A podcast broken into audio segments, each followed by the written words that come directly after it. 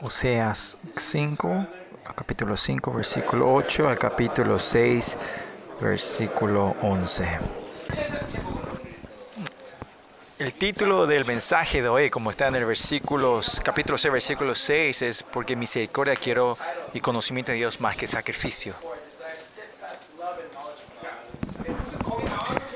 Y no porque es claro, porque está en el mensaje, lo tomé como título, pero también podemos ver que esta es el, la idea central del, del, de la sección entera que hoy estamos, vamos a estar viendo.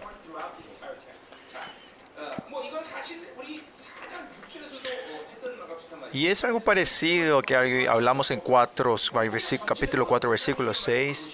Y también si vemos todo el libro Oseas, esto es la, eh, lo más importante, ¿no? Por falta de conocimiento en mi pueblo, ellos van a la destrucción, ¿no? No tienen conocimiento. Falta de conocimiento. Y si hablamos conocimiento, parece que es algo que tenemos que saber, información con la cabeza. Viene la palabra da que viene del verbo yada. Y si, si, esto traducimos en, en, griego sería ginosco, otra forma de decir significa es experimentar, es encontrarte con Dios. Por eso la esencia de los santos de Dios es siempre estar encontrando con Dios. No es cuestión de nuestro esfuerzo, sino que cuando Jesucristo murió en la cruz, resolvió todo esto y nos dio el nuevo hombre a nosotros.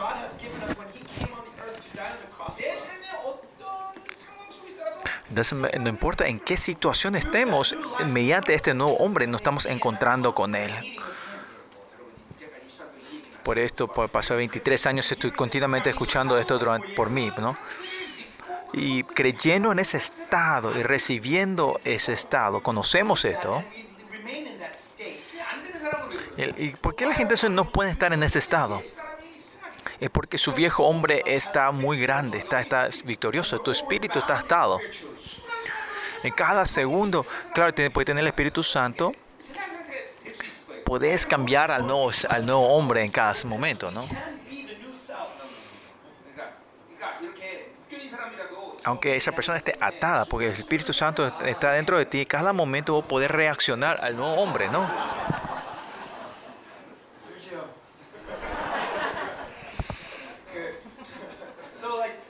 even though we may be bound, because the Holy Spirit's inside of us, every sometimes every now and then we may respond in the desire. 이렇게 얘기해 주는 거야.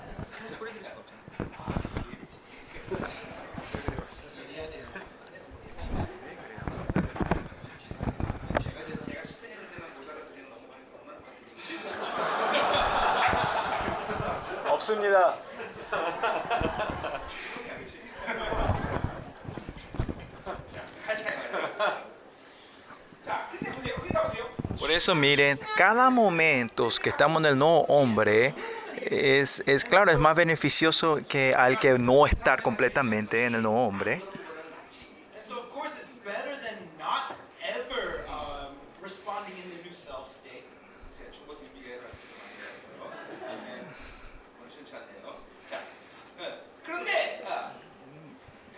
Pero miren, honestamente es beneficioso, pero eh, no podés cambiar la corriente de una vez. No es beneficio para poder cambiar la corriente de una. Por ejemplo, cuando en el tiempo, en, este, en esta temporada, cuando hay oscuridad, mantener tu nombre eh, por un ratito y ratito no es, no es fácil buscar la voluntad de Dios y, y cambiar la dirección hacia la corriente de Dios. No es que nosotros tenemos que saber todo, pero la perspectiva de Dios, tenemos que saber cuál es la voluntad de Dios, qué, está derramando Él. Pero si estás un ratito en el nombre, no vas a poder entender esto. Por eso lo importante es poder mantener el nuevo hombre por un largo tiempo. Es algo que siempre digo como es en Salmo 40, David dice cómo Dios tiene tanto pensamiento y él está en ese encuentro, esa relación profunda con el Señor. Ahora mismo también, si usted está manteniendo el nombre, Dios no es un Dios que está quieto. Ahora mismo también está derramando demasiado tremenda cosa y le está hablando a ustedes ahora mismo.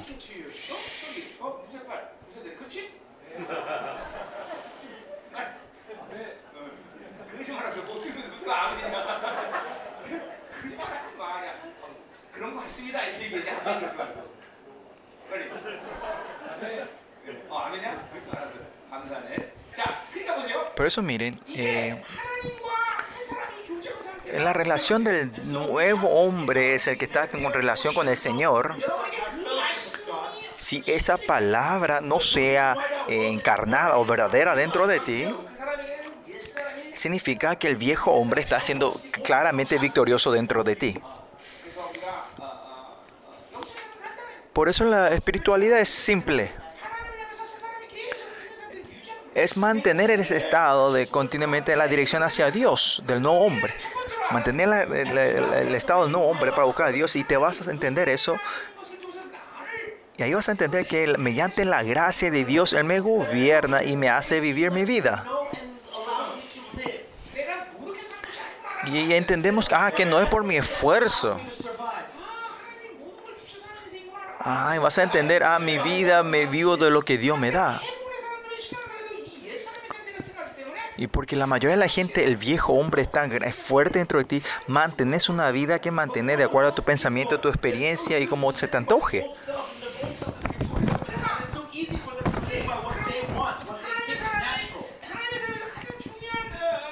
Por eso una imagen más importante de, de vivir con Dios es no moverte cuando Dios no se mueve.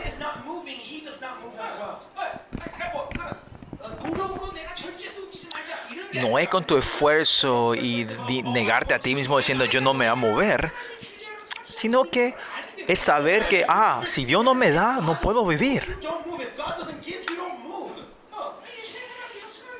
Y esta es la imagen, la gente que el, nuevo hombre está, eh, está engrandeciendo dentro de ti. Y más ahí se puede más ejemplos que esto.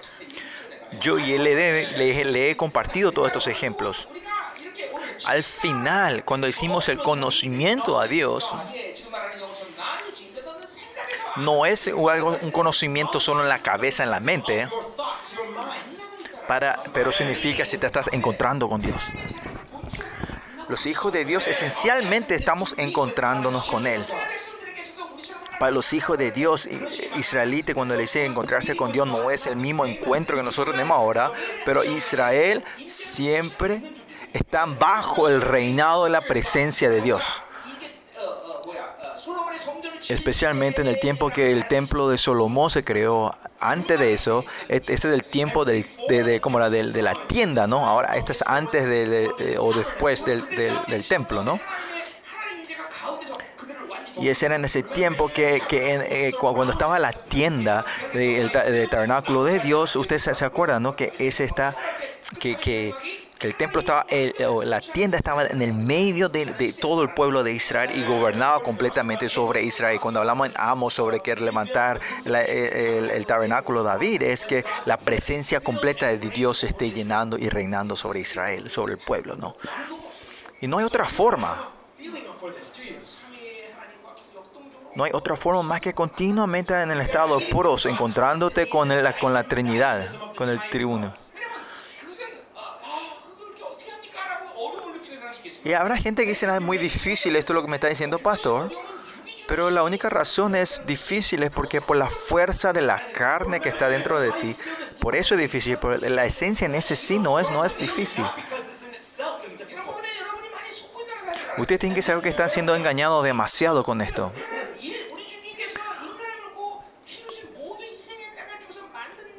que todo el trabajo que Jesucristo vino con, la, con, el cuerpo humano y el sacrificio y la, eh, la obra que él hizo, usted va a saber cuán efectivo es lo que el Señor hizo por nosotros. ¿Qué quiere decir esto? Que un ser divino él no es que viene como un ser divino y vivió una vida divina como un Dios. Pero, claro, la conclusión tiene que ser eso pero fue un trabajo que él pudo cumplir en carne como perfectamente como un humano como nosotros y él transformó todo lo imposible en posible para nosotros. Él nos dio todo eso que nosotros podamos vivir así. Al final, por dos razones fracasamos en este trabajo, en esta vida. Es incredulidad o la pereza espiritualidad, espiritual, pereza espiritual. Y aparte de estos dos, no hay, no hay razón de por qué no podamos vivir así. Y cuando nosotros decimos que eh, el conocimiento de Dios no es como en la iglesia, en otras iglesias donde dice que es algo supernatural y mística. Claro, es algo tremendo que te encontrar con Dios.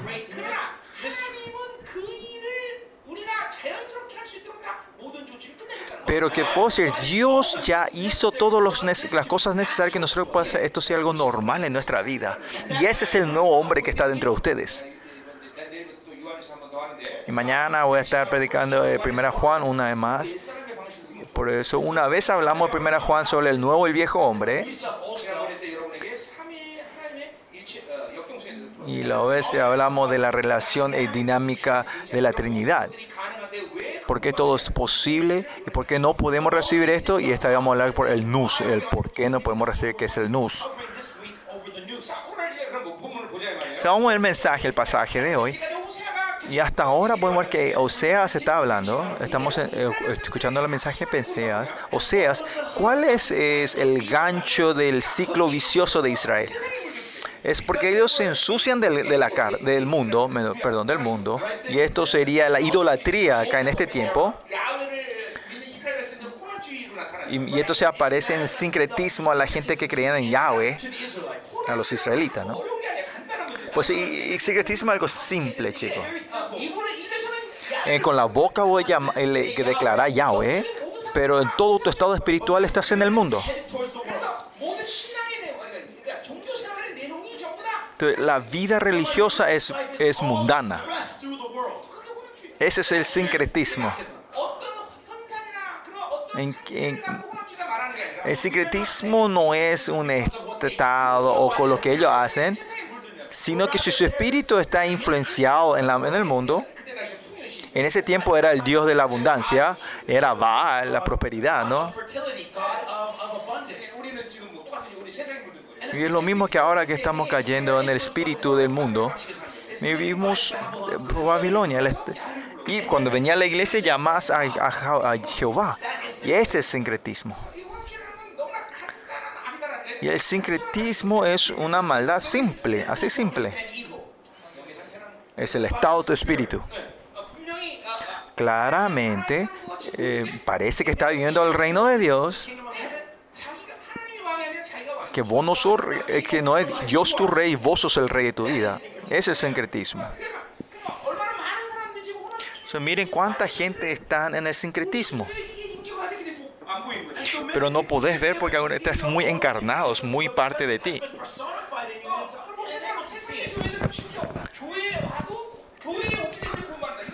Y también mucha gente dice que dice en la iglesia dice si porque venía a la iglesia vas a ser salvado.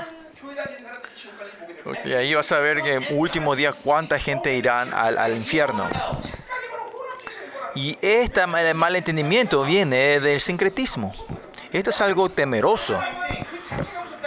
No el sincretismo es está mal, sino que la gente fácilmente cae en el sincretismo. ¿Y qué quiere decir cuando nosotros decimos vivimos por Dios? Es solo Dios. Ahí no podemos mezclar otra cosa. Ah, Hace rato también cuando oramos juntos, ¿cuál es el estado del Espíritu? Es el estado que Dios es todo para nosotros. No, yo necesito otra cosa. No, hace, no hay razón pedir otra cosa. No, no siento dolor o, pena por las cosas que no tengo. Hay gente que porque no tengo dinero vos te, vos te caes eh, desanimado. Ese es, ese es sincretismo. Claro, puede ser incómodo al norte de dinero. Eso yo no niego. Pero ese no puede cambiar la dirección de mi vida. Eh, por, por, por razón de, de algunas personas relacional, vos no te vas a la dirección de Dios y cambias esa dirección. Eso es sincretismo. Que es aparte de Dios, nada puede cambiar mi dirección. Si sabes quién es Dios, vas a poder, vas a vivir una vida así, no hay otra forma, no. Que no tengan conocimiento ah, de Dios es porque no te encontrás con Él, no sabes quién es Él, y por eso Baal es mayor. Y es más efectivo y más beneficioso mi método, mi pensamiento, mi experiencia.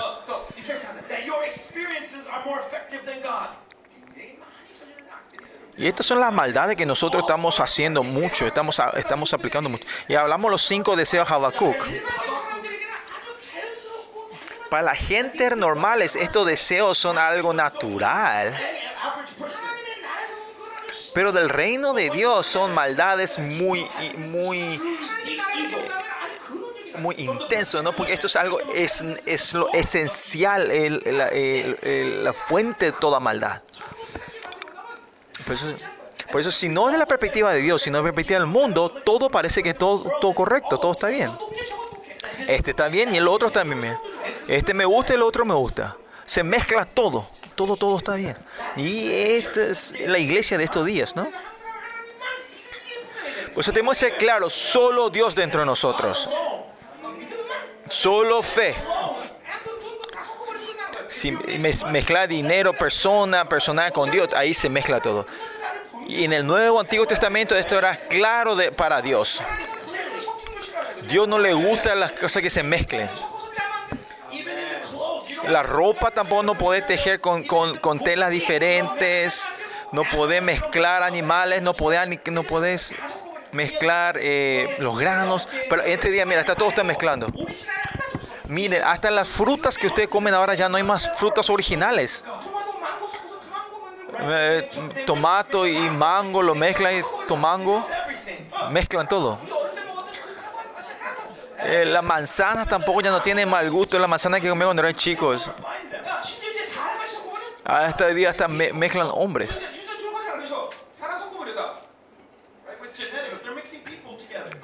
Con genética, ¿no? Y si no mezclan, eh, usen cirugía, cortan y rapan y todo se cambian la gente, ¿no? ¿La cara original tuya?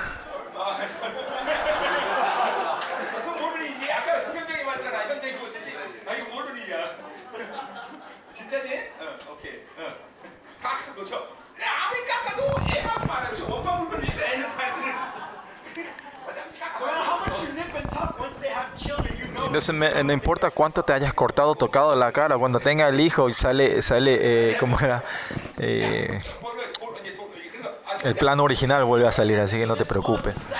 Este era el ciclo vicioso del pecado de Israel, ¿no?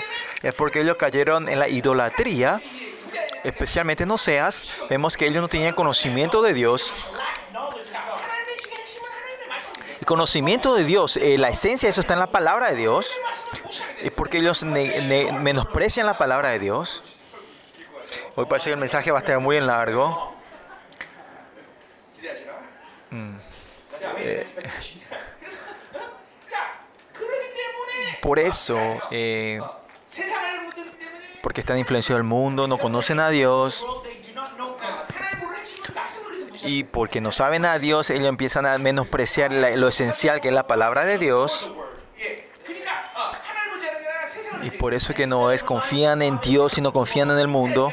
Como Oseas dice, vemos que ellos empezaron a, a, conocer, a, como a confiar en los reyes del mundo, diciendo, ah, así este rey es mejor, más fuerte, ellos, ellos se iban atrás de ellos. Y este es el ciclo vicioso eh, de Israel. Por eso más ellos se alejaban de Dios, no conocían a Dios. Y porque no saben, ellos van, entran más hacia el mundo. Por esta, este ciclo vicioso no tenemos que entrar nosotros.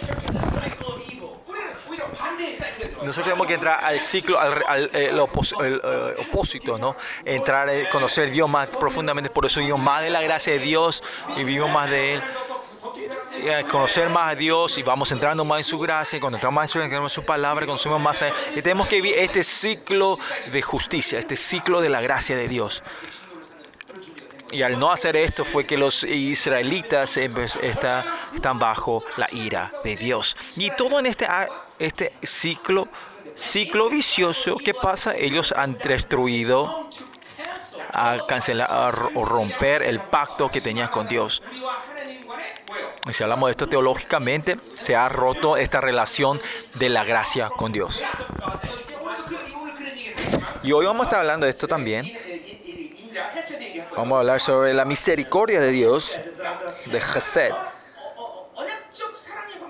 Esa es una relación, es un amor del pacto. No es un contrato, pero es un pacto. Un pacto es algo que Él decidió, Él, de, solo Dios, Él de su, de su lado, Él decidió y decidió amar. Y si Él va a amar, va a amar hasta el final, dice. Y esa es la gracia de Dios, eh, ese es el amor de Dios. Siempre y cuando tenga mi gracia, aunque ellos pequen, son mis hijos. Pero los israelitas, ellos servían a Baal. Y ellos mismos, ellos, ellos mismos cierran este pacto, se apartan de este pacto. Si ellos no cerraron este pacto, ellos podían arrepentirse y volver a Dios cuando sea. Pero ellos mismos negaron ese pacto, es que no pueden volver a Dios. Hasta cuánto se han influenciado en este mundo, es que llegan a un punto que no pueden arrepentirse.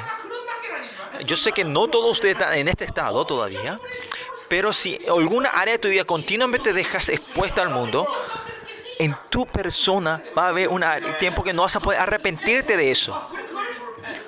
A eso le decimos que te has encarnado, te has personificado esto. Si la, eh, codicia se ha personalizado dentro de ti, no, no co- que codicia es, es pecado. Si inmoralidad, no vas a saber que inmoralidad es un pecado no saben, o si vos vives tu cabeza, de tu pensamiento, siempre o nunca vas a saber que esto es un pecado. Vas a, vas a eh, de cara cancelar este pacto directamente. O hay área que no está pudiendo tener esta relación personal con Dios.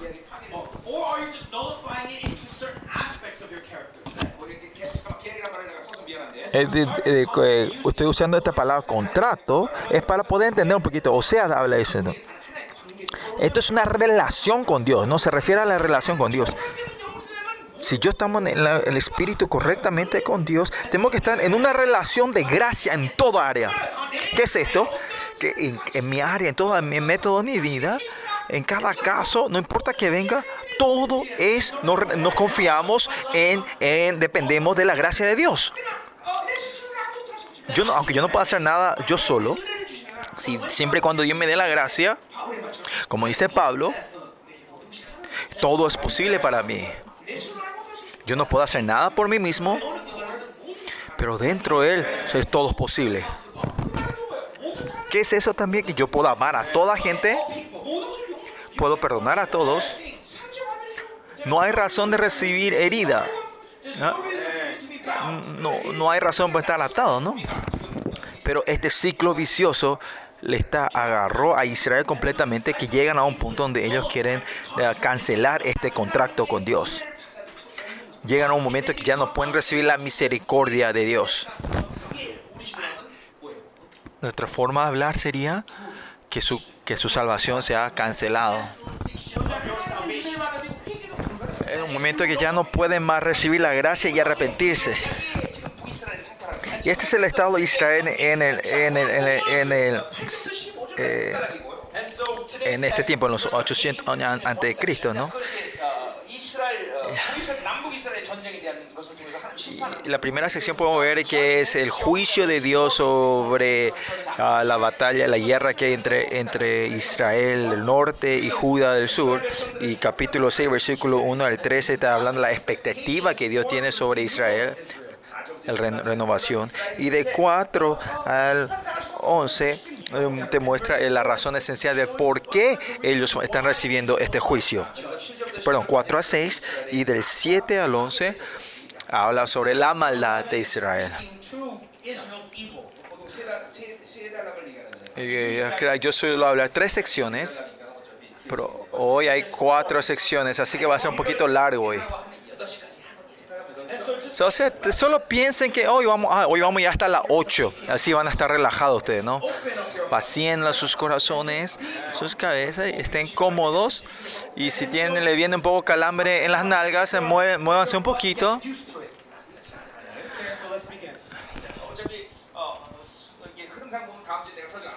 Es viendo la corriente, que creo que no voy a estar predicando la semana que viene. No, nadie me dirá, pastor, volviste a la conferencia para venir a predicar el domingo que viene, ¿no? So, con, con, voy a predicar con, con libertad, ¿no? Y vamos a 1, 8 al el, eh, capítulo 8 en adelante, versículo 8 en adelante, ver la guerra entre Israel y Judá. Ah, uno, dos. Está hablando sobre el tiempo de, uh, rey de Ahaz, de, sí, de Acaz, acá de rey de Judá, ¿no? En la guerra entre Siria y Efraín, ¿no? Podemos ver eso. Y en ese tiempo es el año 3, 745, uh, 735 más o menos este año 35 a 33, 735 a 37. ¿Quiénes son los reyes que están relacionados a esto? De Asiria, Nicolás el III, Asiria que estaba callado, empieza a levantarse otra vez en ese tiempo. El rey norte de Israel, ¿Se acuerdan? Dijeron que Israel, este tiempo del norte, estaba en su, en su prosperidad, en su, su tiempo dorada, ¿no? Y ese era el tema de Jeroboam II en ese tiempo. Y en el sur era Usías, ¿no? Y era la razón es porque Asiria porque tenía una batalla civil dentro de ellos, ese, la fuerza de Asiria había disminuido. Eh, en el, rey, Nicolás III, creo que, no sé, eh, él empieza a unificar y se levanta con fuerza. Y en el versículo 13 habla sobre el rey, el rey Jareb. Jareb, el Jareb significa el que sabe pelear, el rey que sabe pelear. Y esto se refiere al, a, ese, el tercero, Ticulas Telefis o algo así. ¿no? Lo que sí, empieza a ver, él empieza a tomar, el reino empieza a traer la tormenta sobre el Medio Oriente. Y en este tiempo era el rey que estaba en el, en el rey Israel, el norte. Antes de él estaba un rey llamado Manahem. Manahem. Manahem fue el que mata al rey Salum, que estaba antes, y él se pone como rey. Hasta que había, hasta que estaban este Salum y Manahem, podíamos ver que eh, Israel estaba usando eh, la filosofía de Asiria, ¿no? Estamos con Asiria, ¿no? Después de Manahem y su hija de Pecaía, él toma el rey en 737. 737. Y ahí él hace rey por un año y él es mata asesinado por Peca y él se levanta como rey, Peca. Y cuando Peca en el año 300, 735 se transforma en rey, ahora... Eh, mm, mm. Y, y él agarra la mano, se alía con Egipto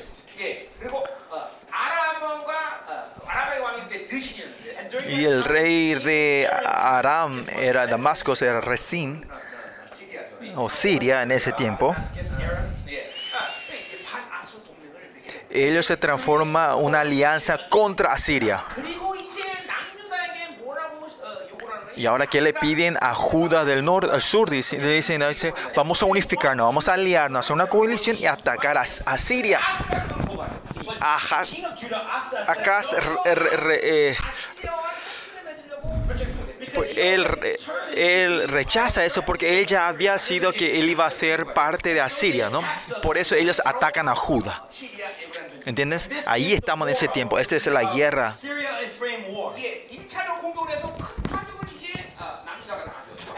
Y por ese primer ataque, a Ju Judas recibe una, una, pérdida grande. Y ahora Acaz manda ayuda a pedir ayuda a Asiria.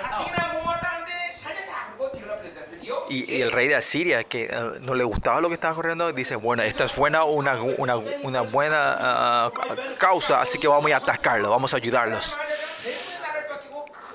Y viene ese ataque, en esa guerra vemos que Israel del norte pierde todo, todo mucho es su terreno, es su territorio, y es el rey de Aram, recién es, eh, eh, muere en la mano de Asiria. Y ese es el año 720, 722, ¿no? 720, 722. Y acá podemos ver que Oseas ahora está, está, está, está dando una profecía, porque él está en el tiempo de Jeroboam II, ¿no? O sea, una profecía de lo que va a venir dentro de 15, 10 a 15 años adelante, ¿no? Y Asiria y Judá. Eh, Asiria y Judá están aliados ahora, ¿no? Eh, tienen, ¿y, qué ocurre en, el, en Israel del Norte? peca, el rey peca, no muere en la guerra, pero se levanta un rey, se llama Oseas, y él mata a Peca. Y Oseas, este Oseas es el último rey de Israel, de Israel del norte, ¿no? So, primero él comienza a tener una alianza con, con, con Asiria, pero cuando muere ese rey de Asiria, Asiria, perdón, y ¿Quién se, eh, Shalmaneser el quinto se transforma el rey en ese tiempo?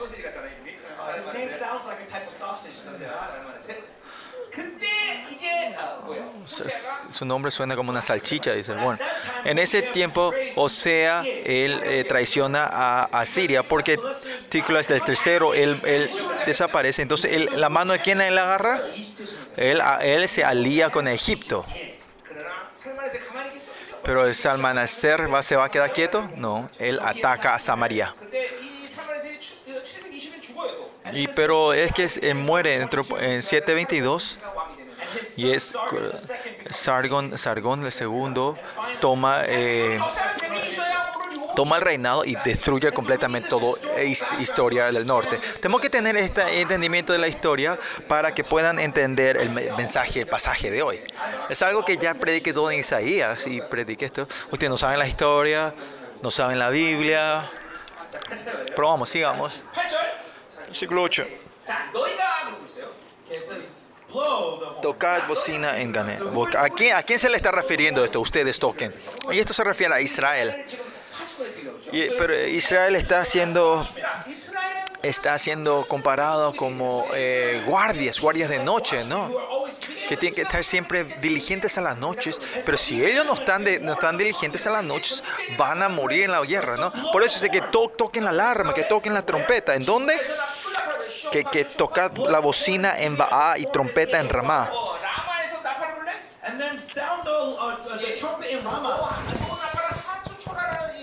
Y esta trompeta es una, una trompeta de, de, de, de, dorada, ¿no? Y chopar, la bocina es hecho como de animales, ¿no? Su, tu, su, ustedes saben a qué se refiere shofar, ¿no? Ese, eh, y esta trompeta y el otro es como dice trompeta bocina y trompeta son diferentes no eh.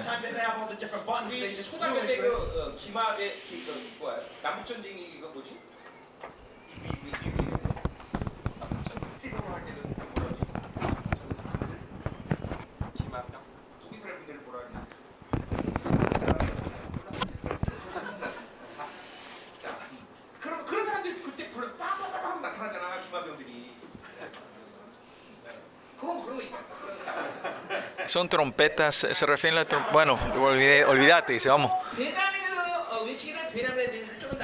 Y dice, sonad alarma en Benavén, tiembla, oh Jehová, oh, oh Benjamín, perdón. Lo que sí, estas tres ciudades son parte de Benjamín.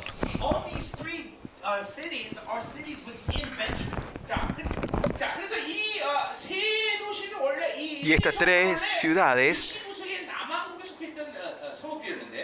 son ciudades que eran era parte de, de Judá, el sur, hasta que Asiria vino a atacar estas tres ciudades eran parte de Israel hasta que antes que venga el ataque de sí. Ustedes fueron a Israel con nosotros, ¿no? Estos son dos ciudades que están en las montañas, en los montes. En Bethel también es en la montaña, ¿no? Un lugar alto, ¿no?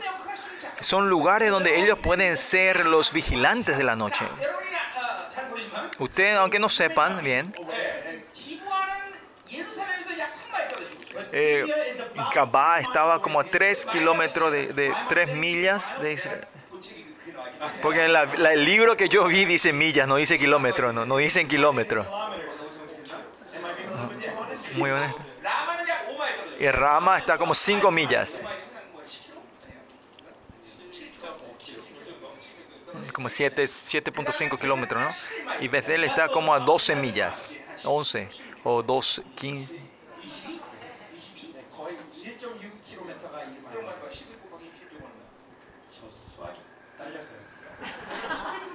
Eh, de kilómetros, ¿no? Más o menos.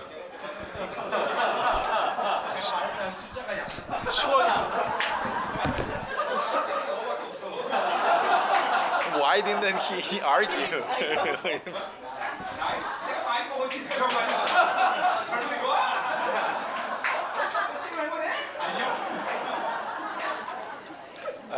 다 길어져 불필요한 싸움. 예! 다 이번에 내가 강답하면서 나한테 그 편지 쓴 사람 중에서 제일 잘생긴 거잖아. 나이는 주는 거 아니다. 이 말을 내가 얼마나 들었는데 내가 So, um, 됐어 그냥 해. 자, 가자 말이야. 자, 빨리 끝내. 이제 중요한 거 빨리 끝내. Aleluya. 자, 오늘 크기가 어때요? 이 세 도시를 지금 가까운 때부터 전쟁을 Y 전쟁 준비를 estas tres ciudades son ciudades que están diciendo que estén pre- prepárense para la batalla. 북쪽에서 아수가 공격해. Pues Asiria cuando venga del norte a atacar, Israel, eh, Judá del sur, tiene, tiene que levantarse y, y atacar desde, de abajo, ¿no? Israel se está ayudando de, de, eh, por el norte, ¿no? Lo eh, Gaba, Ramá son los que están más cerca de, de están en el límite, en, en, el borde con, con Israel. ¿no? ¿Qué quiere decir? El ataque va a venir del sur también cuando venga el ataque del norte. Dice Benjamín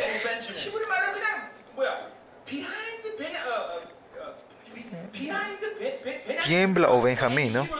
En hebreo dices atrás de oh, oh Benjamín. ¿Qué quiere decir esto? Si ves del lado de Israel, Asiria viene del norte a atacar. ¿eh?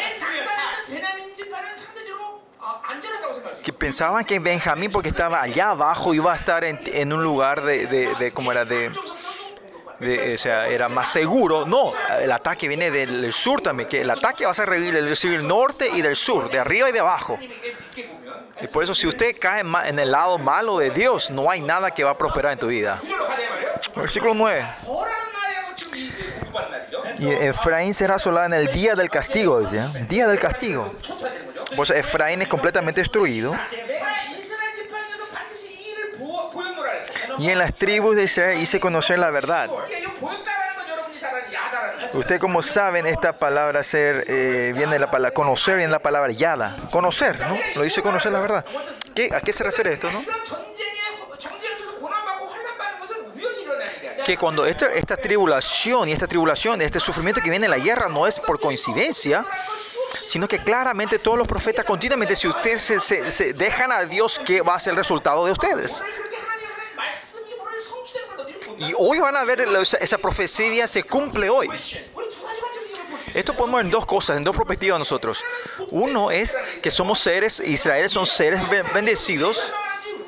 Ellos saben por qué reciben la salud. El mundo no sabe por qué viene el sufrimiento, por qué ellos son destruidos. Pero Israel, delante de su Dios, la vida de ellos, ellos claramente es, es un Dios que responde a ellos, reacciona a ellos es claramente bendición y maldición es clara sobre ese pueblo. Por eso los israelitas cuando entran a Cana, ¿qué hacen? Lo primero que ellos hacen, eh, eh, se levantan en frente de la montaña Ebal y Efraín dice, es Ebal, Ebal dice, si Dios no, no declaran la maldad, si no siguen a Dios, esta maldición caerá sobre ustedes. Y dijeron amén en esa montaña. Y en la montaña Kirim dice, si ustedes siguen esta palabra serán bendecidos. Y dijeron amén. Pues Israel era muy claro delante de Dios, maldición y bendición era algo claro delante de ellos, para ellos. Por eso usted cuando están, usted está teniendo una vida cristiana clara y correcta en toda área de tu vida, claramente ustedes van a ver, tienen que confirmar es, esto es esto es que Dios es, eh, le gusta o no le gusta en tu vida, ¿no? Pero si no pueden saber esto, ustedes están perdiendo el derecho como hijo de Dios. ¿Por qué esto ocurre en mi vida? ¿Por qué, por, qué pasó esto? Si es, borroso, hay un gran problema. Así como los israelitas, aunque no tengan esperanza, claro que ellos no entendieron todo esto, pero claramente Dios le está diciendo esto, ¿no? Si ustedes siguen así, yo voy a maldecirlos a ustedes, ¿no? Ese es el castigo. Y ese día es hoy. Si ellos son bendecidos, ¿viste? ¿Ves? Yo te dije que te iba a bendecir, dice el Señor, ¿no? ¿Viste? Son bendecidos ustedes. Esto es algo muy clara relación con Dios, como hijo de Dios.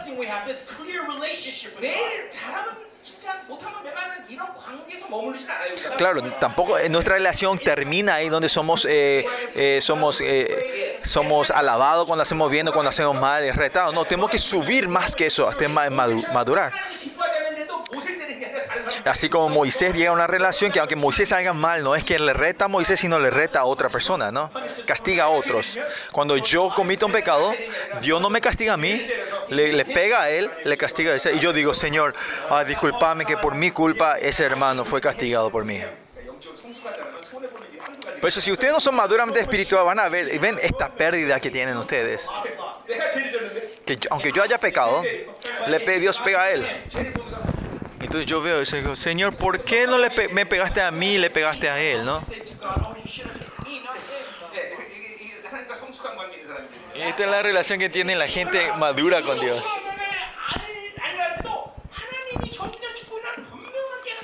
Por lo que sí es claro, en los temas de madurez, es clara, es, es, es, es la bendición de Dios o maldición de Dios.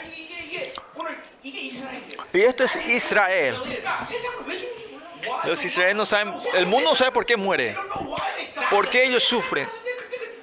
En ese día cuando venga Jesús van a decir, ah, era por esto. Y es muy tarde. Pero Israel no es así.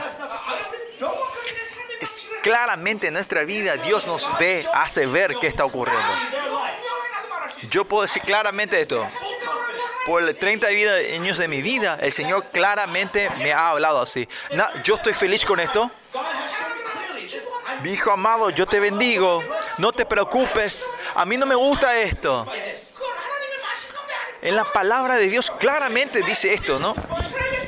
Los israelitas habla claramente en la, en la especialmente en Deuteronomio 28 claramente habla la bendición y la maldición de Dios.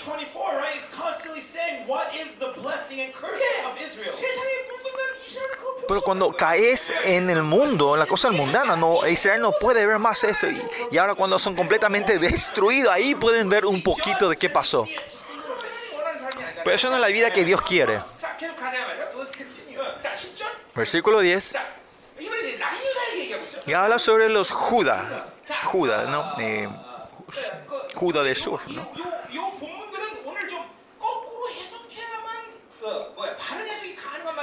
Y muchas frases de hoy podemos ver que algo que tienen que, que traducirlo al revés. El coreano es así, ¿no? Para poder entender mejor.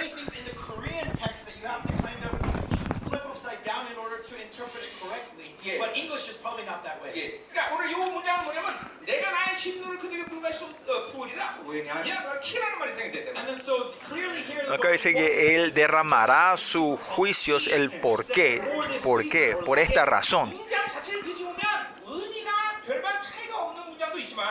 Eh, hay unas uh, en coreano, si cambias la orden de la, la oración no cambia mucho. Pero en hebreo, dependiendo de dónde pongas cuál es el objeto y el sujeto del mensaje. El, completamente cambia el significado de la oración, ¿no? la orden. Por ejemplo, hablamos de Salmo 118 o 18. 뭐지? 여호와를 기뻐하는 것이 나의 힘. 아니 아니 아니 나를 나를 사랑하는 어, 여호와여 내가 주를 사랑하나이다 그랬어 그렇죠? Dios, 나의 힘이 되신 여호와여 내가 주를 사랑하나이다. Dios que es mi fuerza, yo te amo, ¿no? 자, 그러면 그 En coreano, ¿no? ¿Qué quiere decir eso? 하나님이 내게 힘이 되기 때문에 Es porque Dios es mi fuerza, yo amo a Dios. 사랑하는 맞출 뿐이다. Esa relación se transforma condicional. Pero en hebreo no está así en el original. 거꾸로 얘기하단 말이야. Pero en el hebreo dice al revés. Yo te amo, Dios, tú eres mi fuerza.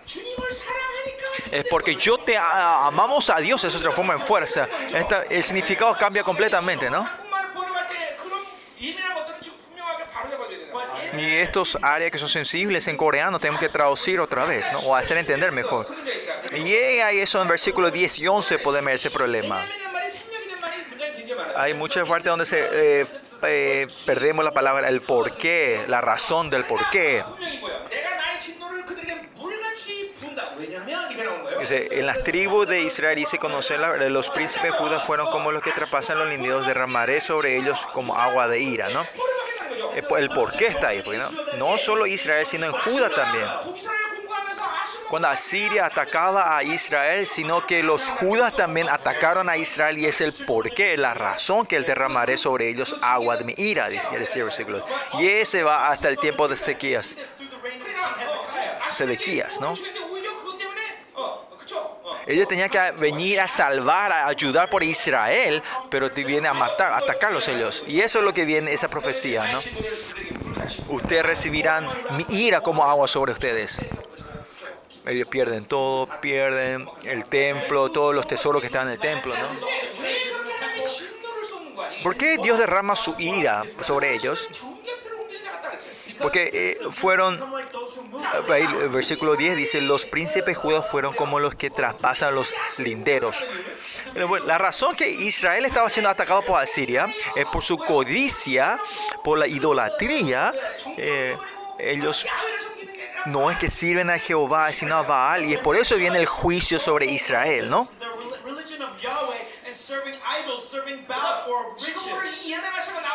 En eh, la profecía hoy no dice esto, pero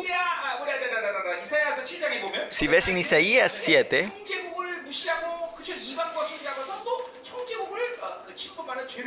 pues hacen el pecado de ignorar a su hermano Judá y ellos agarran, alianan con, con los gentiles para atacar a Judá, ¿no? Pero ese mismo pecado está aplicado sobre Judá hoy en este versículo. Porque ese es el lindero. ¿A qué se refiere el linderos? El lindero o la, o, eh, la frontera son, son, son linderos, son, son piedras que han puesto sobre los israelitas diciendo, este es para este pueblo, este es para esta tribu, ¿no? Pero la, la familia o la tribu que tiene más fuerza viene a cambiar esta, eh, eh, yesterday, estos bordes, ¿no? Antes era, acá estaba el borde, a la mañana ese borde está tres metros más hacia adentro quién fue el que movió e-, este, e-, este, estas bordes, ¿no? Y ves, anda que ver quién es, y era una familia fuerte, ¿no? Entonces vos decís, ah, bueno, yo voy a vivir en este lugar pequeño, ¿no? Así, oprimidos viven. No hay que tenían contrato de, de, de, de tierras. Ellos podían cambiar este límites o el borde de, territorios. Pero ¿quién está mirando sobre todo? Dios es el que está mirando en la ley dice cambiar esto es un pecado.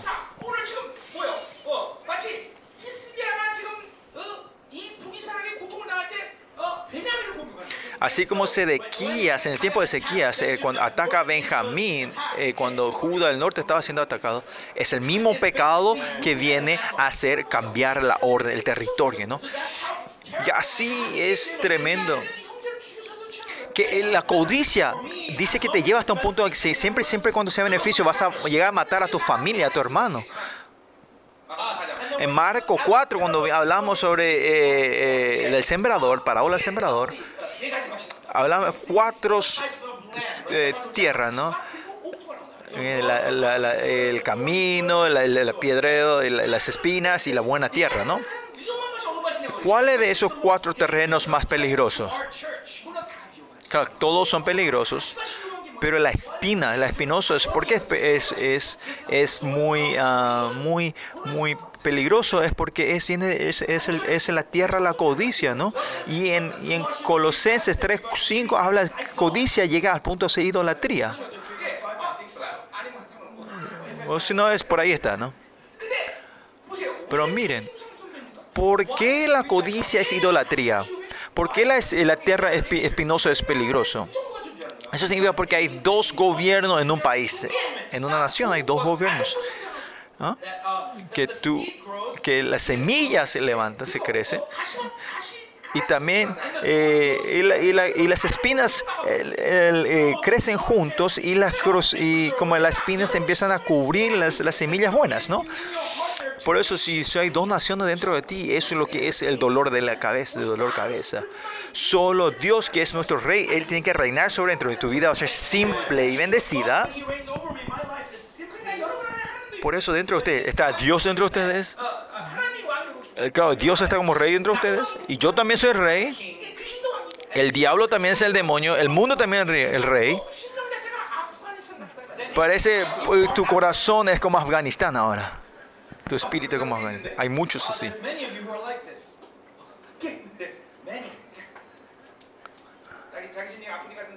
Hay mucha gente que, su, que tu corazón está como Afganistán. No, sean honestos.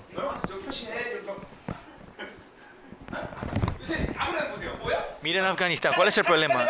El Talibán, está el Talibán, el ISIS, el ISIS, Rusia, China, Turquía, Irán. Usted puede decir, ay no, yo solo tengo cuatro, así que no puedo hacer Afganistán.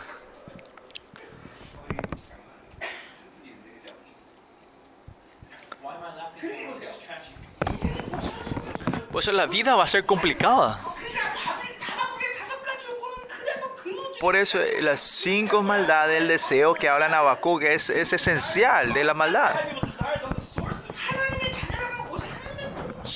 Hijos de Dios que tienen, que reconocer solo el reinado de Dios como reinado en tu vida. Eso tiene que ser claro dentro de ustedes. Otra cosa no pueden, no pueden reinar sobre tu santidad. Somos seres que solo nos vemos con, con poder y autoridad de Dios. Nada puede mover una parte de Dios. Esa tiene que ser la honra de ustedes. Son hijos de Dios ustedes.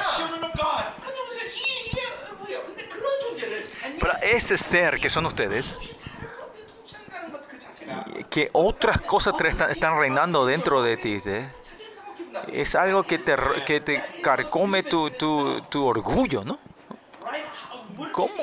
¿No serán ofendidos ustedes? Que los demonios ya fueron, ya son seres que van a ser destruidos, están bajo el juicio, ya son juicios. Ellos que estén reinando sobre ustedes, no tiene sentido, ¿no? Y su, primeramente, si ustedes dicen que están haciendo ataques, recibiendo ataques, primeramente ustedes ira se tiene que levantar entre ustedes.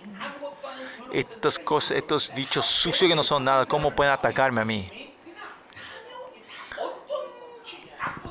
En cualquier otra maldad, esta codicia tiene que ser resuelta dentro de ustedes. Porque la codicia, um, claro, las otras tierras te dan influencia en tu vida, pero la codicia en sí es que ese demonio que ha sido ya, ya fue, ya, ya fue ah, condenado, que ellos no están, atac- no están controlando directamente, usan eso, ¿no? que es una maldad que llega a un punto que puede matar a tus hermanos, como los Isra- y Judá ataca a Israel, para, para tu beneficio, ¿no? ¿No? Y por eso el justo Dios está enojado, en levanta su ira por su justicia. De, de así que, ¿cómo pueden menospreciar a su hermano y hermanas? Que por su codicia y su maldad es tan grande que, matas a tus hermanos y hermanas. Si vivís centrado en ti mismo, la codicia es la base de ustedes, el centro de ustedes. Porque él cuando hablamos de la iglesia podemos decir, yo puedo morir por mi hermano y hermana? La gente que tiene codicia esto es imposible. ¿Por qué es esto? Porque ellos no viven centrados en sí mismos. Pues Dios está centrado en mí. Dios reina sobre mí. Y como 1 Corintios dice, el que reina es el reino del amor de Dios está dentro de nosotros. Es que, podés, que ese, amor reina, vos podés vivir y morir por tus hermanos. ¿Cómo a decir los unos a los otros en la, en la iglesia? Vamos, a saludar diciendo, yo soy tu iglesia. Vamos a pasarnos la mano y decir, yo soy, yo soy tu iglesia. Yo voy a hacer la iglesia para ti. ¿Podés morir por mí?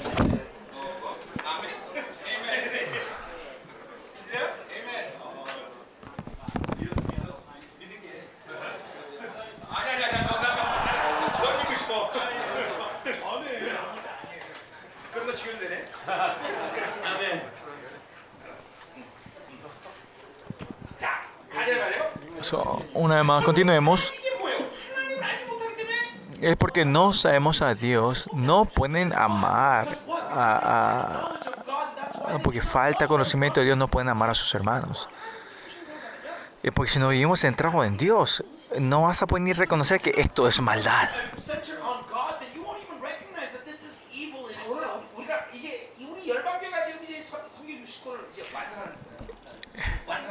en nuestra iglesia que hemos terminado la enseñanza de los 66 libros de la Biblia, ¿por qué es tan importa, importante a nosotros? Entonces, primera Pedro, segunda Pedro dice,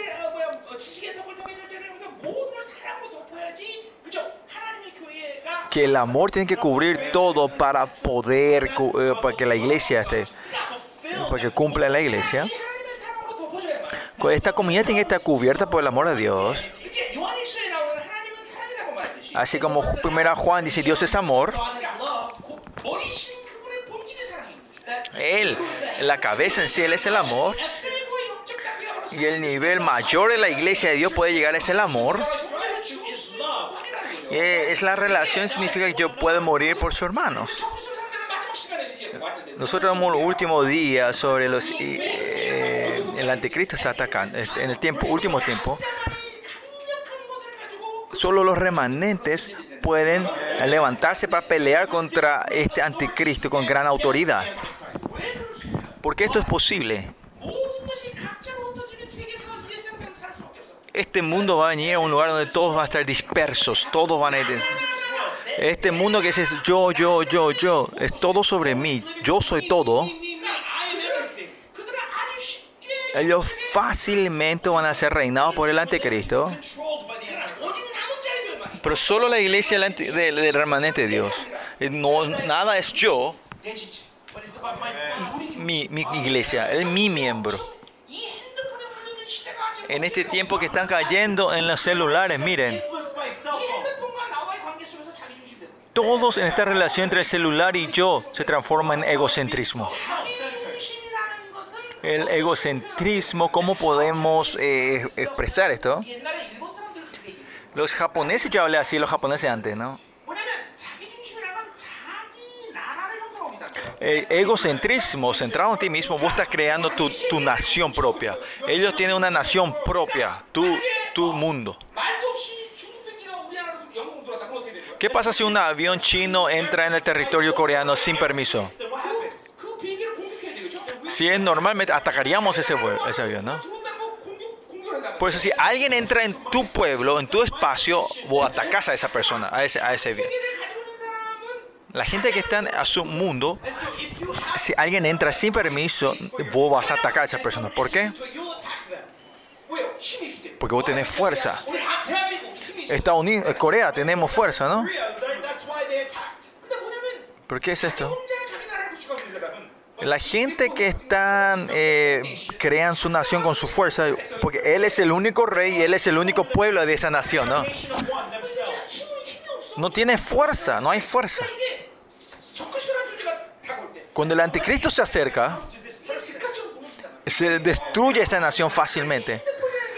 Y ese celular es así peligroso. El celular es mi pueblo y es mi rey. la gente centrada en mí, esta vos estás creando tu, tu, tu mundo propio y no dejas que nadie entre tu mundo. Que es tonto ser egocentrismo, ¿no? Ustedes saben, cuando éramos helicéntrico o geocéntrico, era completamente diferente en el mundo, ¿no? Si la gente pensaron que pensamos que el mundo es el centro del mundo, eh, vimos como a, aborígenes en estos últimos días. ¿Por qué la iglesia permanente es tan poderosa en los últimos días? Claro, porque es Dios lo que hace eso. Porque cuando seamos todos unidos, centrados delante de Dios, centrados en Dios. Cuando en Israel aparecen los últimos testigos, en medio de esos dos testigos, todo Israel será uno sobre esos dos testigos. Ahí el poder de Dios se va a manifestar. ¿Y cuál es el último testamento que deja Jesús en, Juan 17? ¿Y qué dice hacia la iglesia? Así como yo soy uno con el Padre, que ustedes sean uno entre eh, uno con nosotros, ¿no? Y la iglesia sea uno, ¿no? Todo está en Dios en con qué nos vamos a unir en Dios, como en Efesios 4, 4 dice, 4, 5 por ahí.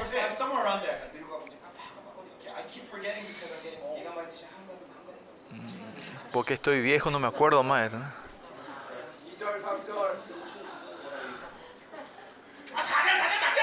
Cuatro, cuatro es correcto, ¿no? Entonces sean uno en el espíritu, ¿no? un, cuerpo, un espíritu, ¿no?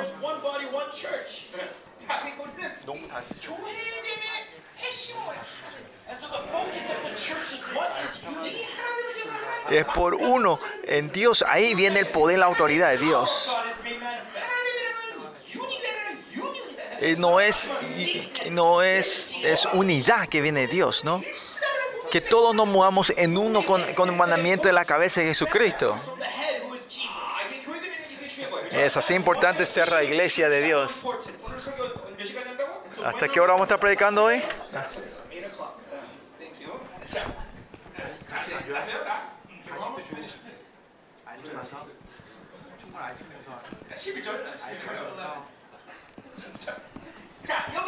Versículo 11. Efraín es venjado, quebrantado en juicio. Acá viene el por qué. El por qué. ¿Por qué quiso andar en pos de vanidad? Dice, ¿no? Israel va a ser destruido. Asiria va, va a atacar, ¿no? Sobre ellos, ¿no? Sobre el, Israel. ¿Qué es quebrantado en juicio? ¿Qué quiere decir eso? Es mishpat, el juicio. Ese significa Dios ha tomado esta resolución que Asiria venga a atacar a, a, atacar a Israel es algo que Dios ha traído el juicio, ¿no? ¿Es ese, ¿Eso qué quiere decir? El ataque de Asiria sobre Israel no es porque Asiria tiene fuerza, es porque Dios decidió hacer eso. ¿Qué quiere decir? Si ustedes siguen así, Dios le va a castigar. Asiria y Babilonia es solo el palo para castigarlos. Y esto es lo que Israel tiene que temer, pero al mismo tiempo es algo la esperanza de Israel. ¿Por qué? Porque cuando Dios trae el juicio es algo temeroso. Es algo que Dios está castigando, no el hombre. Pero al mismo tiempo porque ese Dios el que está tomando las decisiones, no hace falta que nosotros resolvamos con este mundo. Que solo si resolvemos con Dios se resuelve todo.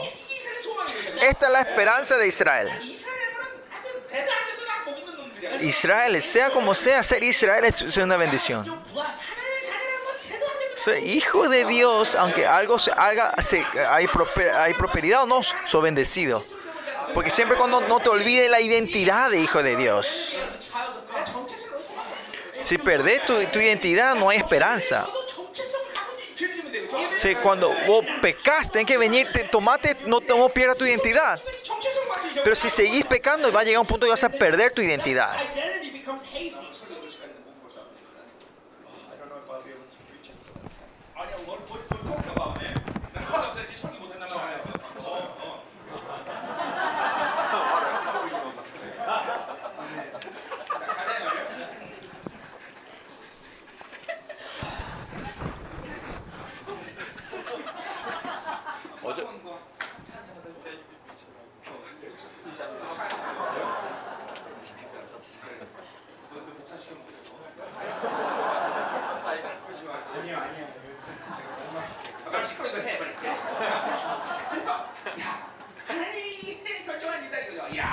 una decisión. Ok, volvamos. Es, es, la decisión de Dios. Esto es la identidad de Israel, chicos.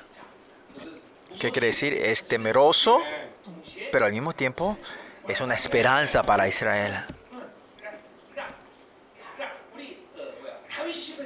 Como David dice en Salmos, no me acuerdo en qué capítulo,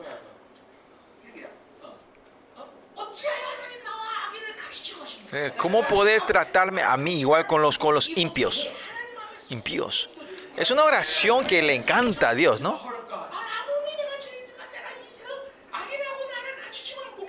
Dice, Israel dice, no me, yo no puedo aguantar que me tomes trate igual, igual que los gentiles. Mejor que me mande al infierno. Yo, no, yo no puedo vivir así que, me, que me, no me, me trates así como los gentiles. Esta es la identidad de hijo de Dios, ¿no?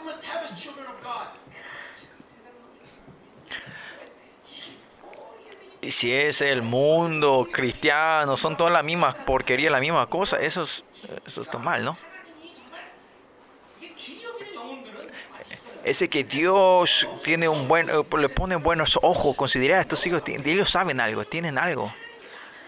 Y tú tienes que poder manifestar a ustedes todo a Dios. Y esa es la peculiaridad que tenemos delante como hijo de Dios, ¿no? Creo que muchos en nuestra iglesia sean así. Y acá dice el por qué. ¿Por qué? Efraín es dejado, es dejado, o era, eh, le gustaba seguir a los demás, a otras, en pos de vanidades, ¿no? Andar en pos de vanidades.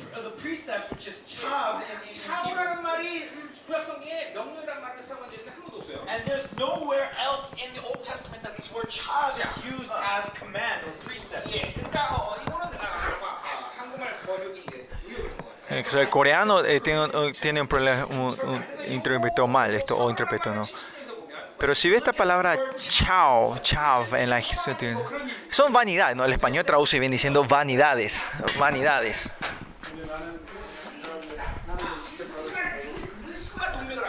eh, cuando israelitas eh, se congresida, creo que le preguntó a sus y preguntó si a sus chamán van a ganar o no esta victoria, ¿no?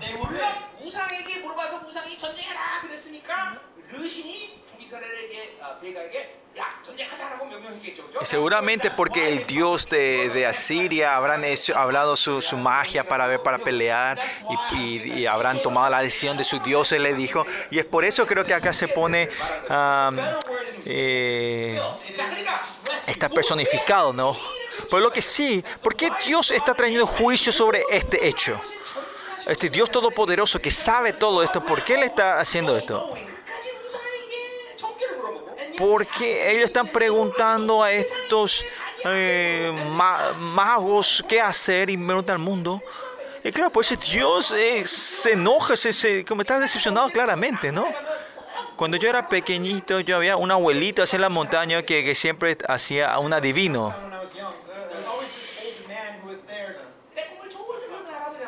Había un abuelo que estaba sucio Pero la gente ponía su dinero y le preguntaban sobre la vida a ese adivino, ¿no? ¿Por qué preguntan a una, una, persona mejor, a esa persona que está, eh, eh, eh, como era, una persona que no puede ni ser responsable de su vida, vienen a preguntarle sobre ello? Pues a esa gente decirle que venga a preguntarme a mí. Es eso, ¿no? Estos demonios que no son nada y era preguntarle a ellos sobre tu vida. A esto hay que eh, castigarse fuerte, ¿no? Eh, se tiene que ser castigado fuertemente a a esa gente que solo escuchan eh, los consejos del mundo y, de, los demonios, ¿no? Y la gente, ¿no? Bueno, versículo 12. Por eso, pues, yo pues seré como polilla, polilla a Efraín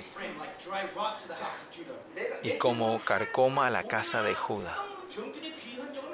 No, es la primera vez que yo veo que Dios así mismo se compara a, popi, a polilia y carcoma.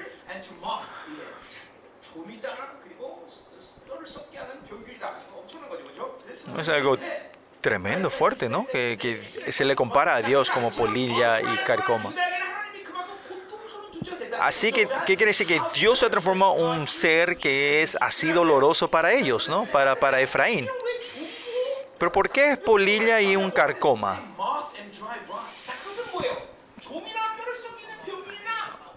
El insecto polilla no es un, o el carcoma no no es que de una vez viene y desaparece, no, sino de poco a poco empieza a carcomer dentro de y de un poco a poco vas a ver que un día para el otro ahí recién vas a ver que hay un agujero en la ropa y en los huesos, ¿no? Que los israelíes llegan a este punto quiere decir no que es de un día para el otro, y eso nosotros estamos viviendo hasta ahora, ¿no? Por eso, esencialmente, si vemos, los hijos de Dios son, ser, son alegres por Dios. Tenemos gozo de, de Dios, en gozo. Si usted no tiene gozo de, de, en Dios y de Dios, algo está mal dentro de ti, ¿no? Y vivir de Dios, aunque yo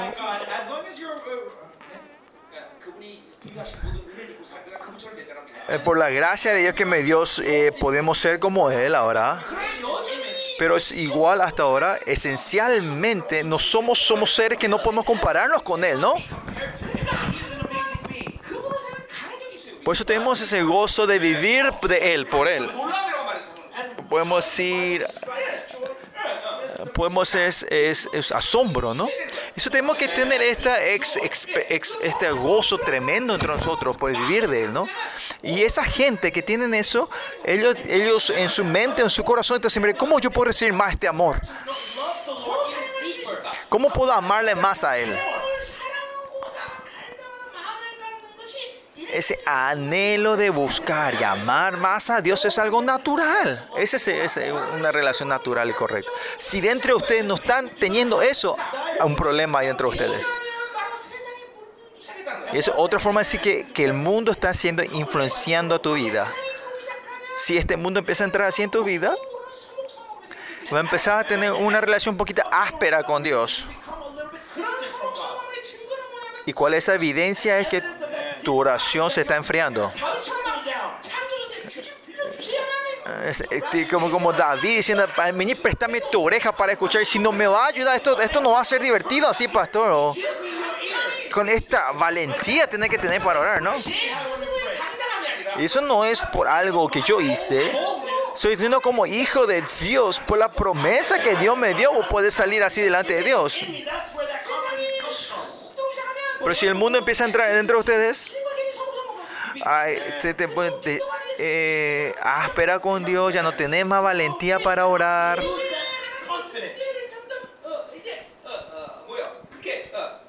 Y la presencia del culto vas perdiendo y el culto se transforma en algo aburrido o se transforma en algo eh, cotidiano.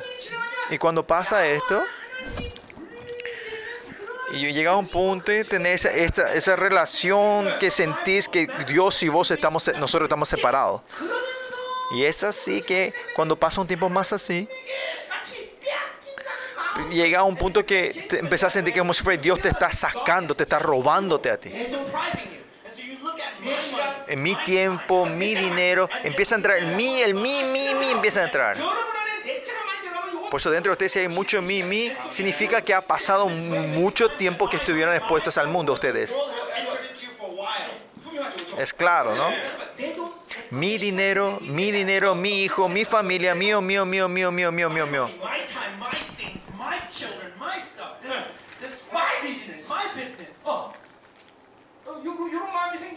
y tener esto dentro de ustedes es claramente que el mundo ha entrado dentro de esto y ha pasado tiempo dentro de ustedes.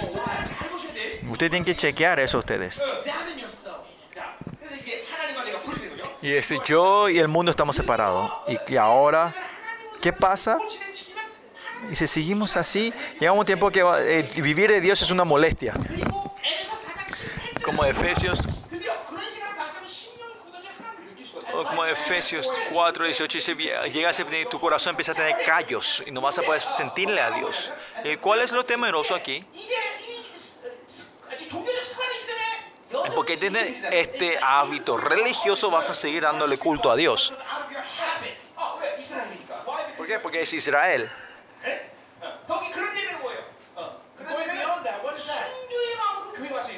Y más allá, ¿qué es ese culto? Vos venir con un corazón de mártir para dar culto a Dios. Porque para, venir a la iglesia es más, más doloroso que la muerte, ¿no? Y para esa gente el corona es una bendición para ellos, ¿no? No hace falta que vayan a la iglesia.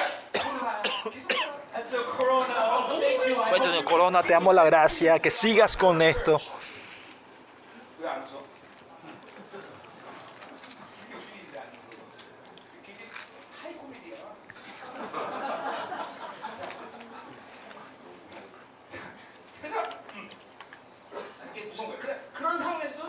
Y esto de los temerosos, que en medio de este estado vos seguís dando culto por la religiosidad. Y es claramente que ver que esto sincretismo está influenciado hasta los huesos. Y cuando estos cultos se va dando más y más, más pecamos. Y por este almacenamiento de pecados, significa que el Señor se transforma como polilla y carcoma.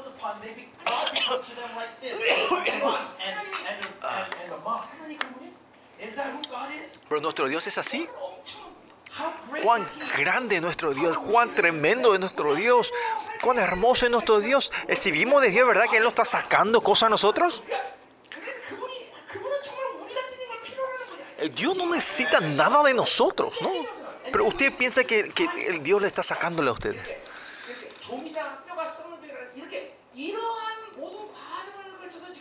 En este proceso venía hasta este punto, por este largo proceso que recién hablamos, los israelitas piensan que Dios se transforma en polilla y carcoma.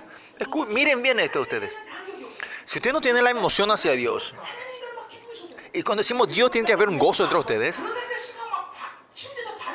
o si no, si esto es tremendo, en tu cama vos tenés que empezar a patalear en la cama por, por este amor hacia Dios, ¿no? Yo cuando me estaba en, en, en, noviazgo con mi esposa, yo pensaba, me extendó, cuando yo pensaba sobre mi esposa en la cama, empezaba a patalear. ¿O no entendés esto, no?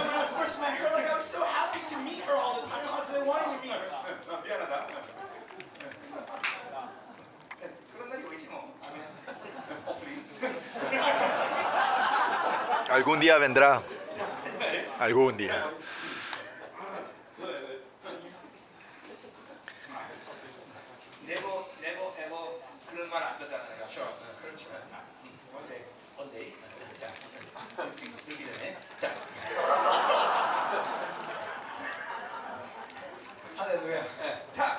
Bueno, bueno, bueno, bueno que mi emoción, estoy emocionado, eh, alegre, estoy eh, con, con, el corazón a Dios. Esto, esto es la vida normal, eso es algo natural. Y es por eso como alguien como David dice, es Dios le dice que el corazón de David es, es, es una persona sobre que va por mi corazón, mi corazón, ¿no? Que, que está para mi corazón, mi corazón usted tiene que saber que es una relación natural con Dios. No es que solo se le dio a, a David, que sino a todos los hijos de Dios. Ese corazón que Dios tiene para todos ustedes. A David es apto de mi corazón, dice, ¿no? Eh, ustedes esto también es normal. Yo siempre digo esto. Da, no, ustedes no pueden ah, es porque David es Daniel, no. David y Daniel, claro, son grandes ellos, pero el que le dio esa es Dios, no es otra cosa. Lo mismo para ustedes tiene que ocurrir entre ustedes. Más allá, que el Espíritu de Dios viva dentro, muera dentro, eso es otro nivel. Por eso Dios es todo para nosotros. Y Dios es todo para mí. Y, y no hay nada más importante y precioso que el Espíritu Santo que está entre ustedes. No hay nada en este mundo que ustedes lleguen a un punto, al punto de perder esto en el mundo, ¿no? ¿Qué, qué hay algo que tenga valor en este mundo que, que pueda llegar al punto de perder este espíritu que trae de ustedes? Y si ven, Marco 4 también dice que vendés todo para comprar ese tesoro, dice, ¿no? que el tesoro que está entre es algo valioso que vos podés vender todo lo que vos tenés para comprar eso, ¿no? En hebreo dice ese,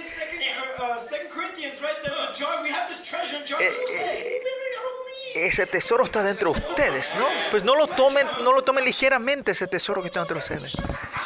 Y si no reconocen, no hace falta, ¿para qué tener esta vida de fe? Si no saben, tiene que arrepentirse en dolor delante del Señor. Si perdieron esto, arrepentirse y buscar esto otra vez.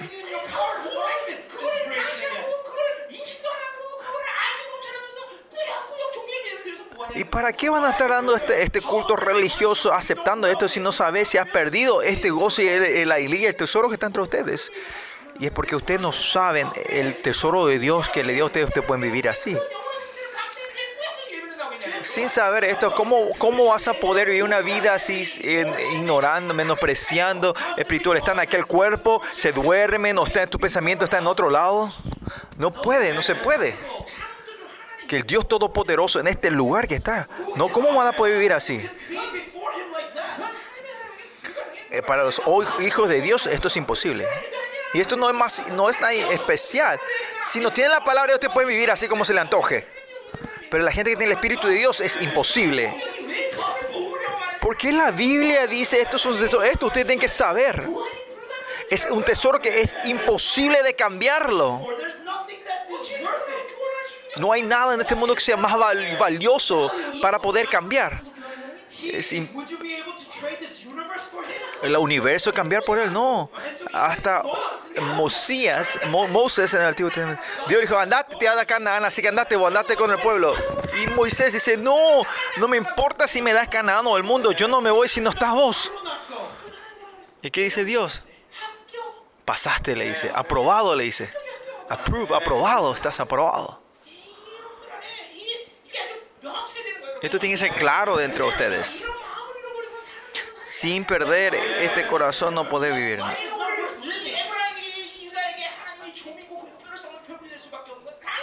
Y, y es la razón que para, eh, por esta razón que para es, es Efraín y Judá, que sea polilla y carcoma, es algo normal. Versículo 13 dice, y verá Efraín su enfermedad y Judá su llaga. Ahí en su enfermedad y Efraín sabe, ahí recién entiende que, está enfermo. Pero, si ves lo que viene después, dice, que es que su enfermedad y su llagada no es que ellos entienden este eh, problema con la relación con Dios, no es que entendieron el, el coso espiritual, eh, sino que ellos entienden, ah, yo tengo que tener fuerza para vivir en este mundo. Ah, la fuerza del mundo es tremendo. Y esto es, la estupidez.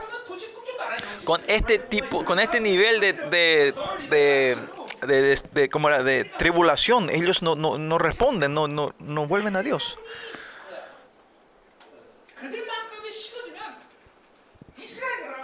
Si el corazón hacia Dios se, se enfría, sea Israel o los hijos de Dios, ¿hasta qué punto me tengo, la, tengo quiero saber hasta qué, hasta, hasta dónde pueden llegar estos, esta maldad puede llegar a la gente?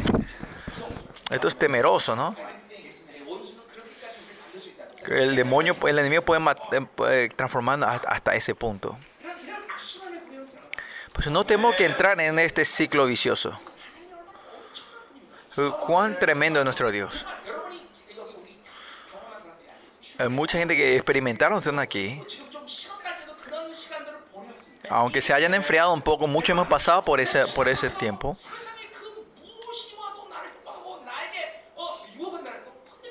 que no importa en ese tiempo, ¿se acuerdan? Cuando, cuando el enemigo venga a tentarlo, usted no cae en eso, ¿no? Vamos a hablar sobre Daniel.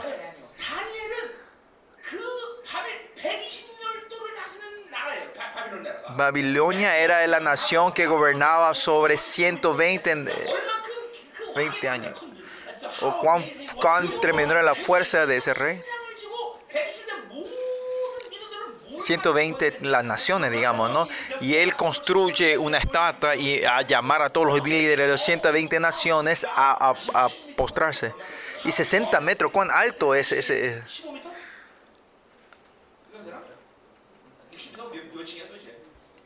¿60 metros? ¿cuán, ¿Cuán? Pues es alto, ¿no? 60 metros es altísimo, ¿no? 20, 20 pisos de apartamento, ¿no? Y eh, transforma eh, una estatua así de grande. Ese poder y autoridad no, no se puede comparar con una autoridad de un, del presidente de Estados Unidos, sino que un tercio del mundo se mueve en unificación instantáneamente cuando ese rey hablaba. Y Daniel que estaba en el centro de ese, ese gobierno, ¿no? Y él veía el poder, la autoridad que él podía usar en ese tiempo, ¿no? Pero Daniel, aunque estaba en medio de esa sociedad, de ese gobierno, él solo vivía de Dios. Viendo todo esto con sus ojos, él menospreciaba esa autoridad que podía haber de Babilonia. Que me entre a la cueva de leones. Bueno, hace, a ver, haz lo que vos quieras. Él vivía del comandamiento celestial. No, es algo tremendo esto, ¿no? Él sabía algo, ¿no? ¿Qué crees? Uno o lo otro. Completamente estaba loco. O de verdad sabía que había algo. Aunque vivía en el centro de Babilonia, que él no se mueve con el autoridad o gobierno de ellos, sino que él no es sacudido, solo vivía de Dios. Y no es solo el, Dios de Daniel, es el Dios de ustedes. Y Dios es ese Dios que da poder y autoridad que ustedes puedan vivir de esa manera. Me parece que ustedes menosprecian mucho a este Dios. Ustedes parece que menosprecian a este Dios, no toman muy ligeramente. Que por eso, por falta de conocimiento de Dios, ustedes son destruidos. Ese Dios no puede resolver lo que ustedes comen y van a tomar y comer. Yo siempre digo, si ese, ese Dios no puede responsable de eso, váyanse a, un monasterio budista, ¿no? Aparte del primer año que yo me encontré con Dios, aparte del primer año, nunca he pedido dinero, porque el Dios que sabe toda mi necesidad, Él, él me siempre llenó, porque Él sabe mi necesidad, yo creo eso, ¿no? Por eso yo no pido, no busco. Dicen, no te preocupes que vas a comer y vestirte, ¿no? Por eso nunca me preocupe y nunca busqué eso a Dios.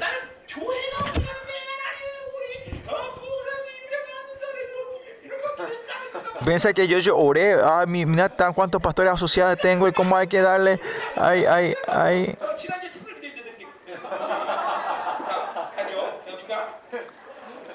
Uh.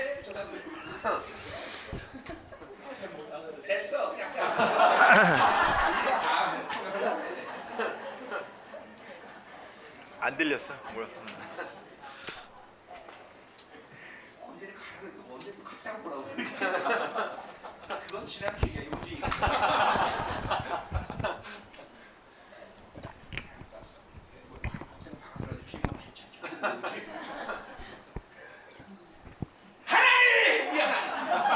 Dios, mi Dios. Mi Dios tremendo.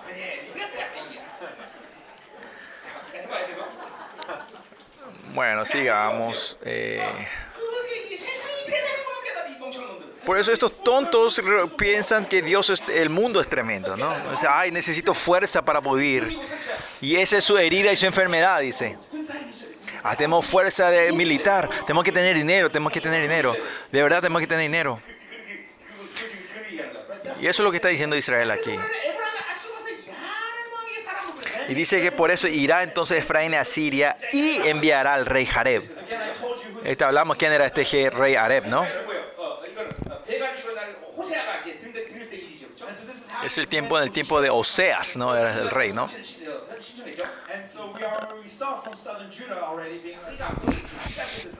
Y vimos esto en Micaeas. ¿Cuál es el, eh, la razón de la destrucción de Israel?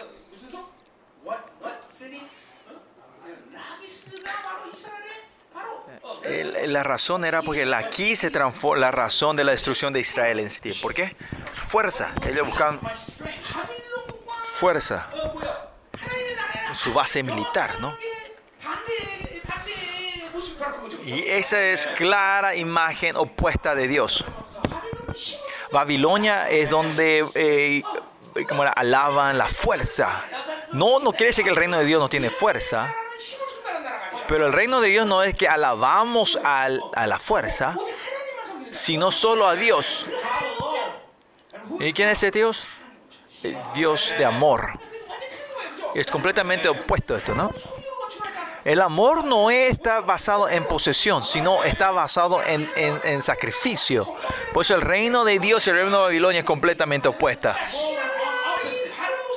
Pues tu vida fe está yendo en correctas direcciones es que ustedes están siendo más abnegados.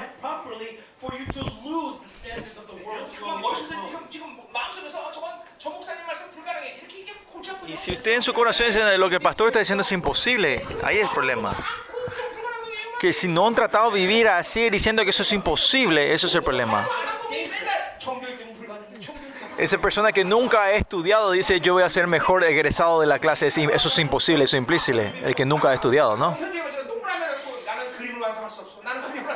Como la hermana Hyunjung hace rato habló cuando dijo que, que, si vos dibujas un círculo y no puedo dibujar, no puedo dibujar, es, es porque vivís así, sin intentar, sin saber quién es Dios, siempre están diciendo que es imposible. Si sabes que Dios es, es todopoderoso, nada es imposible.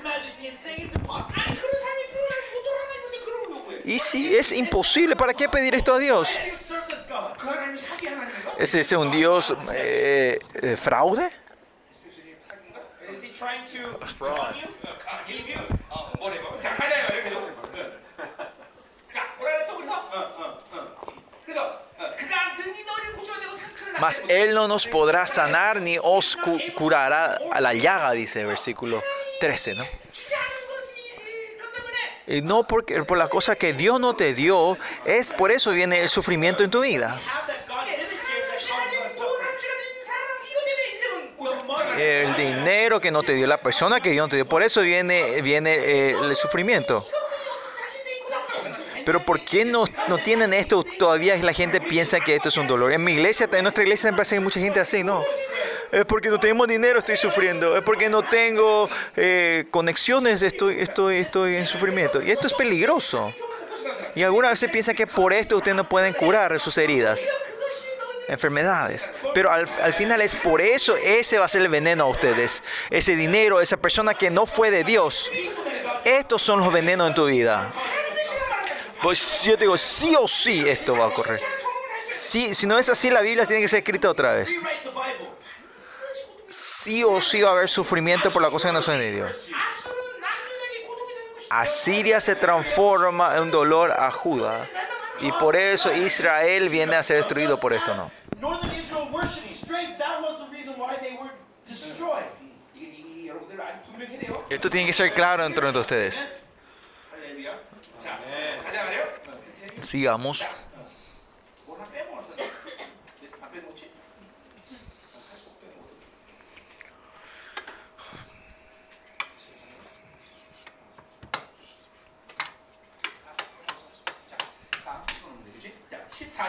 Versículo 14. Porque yo seré como leona de Efraín y como cachorro de león a la casa de Judá.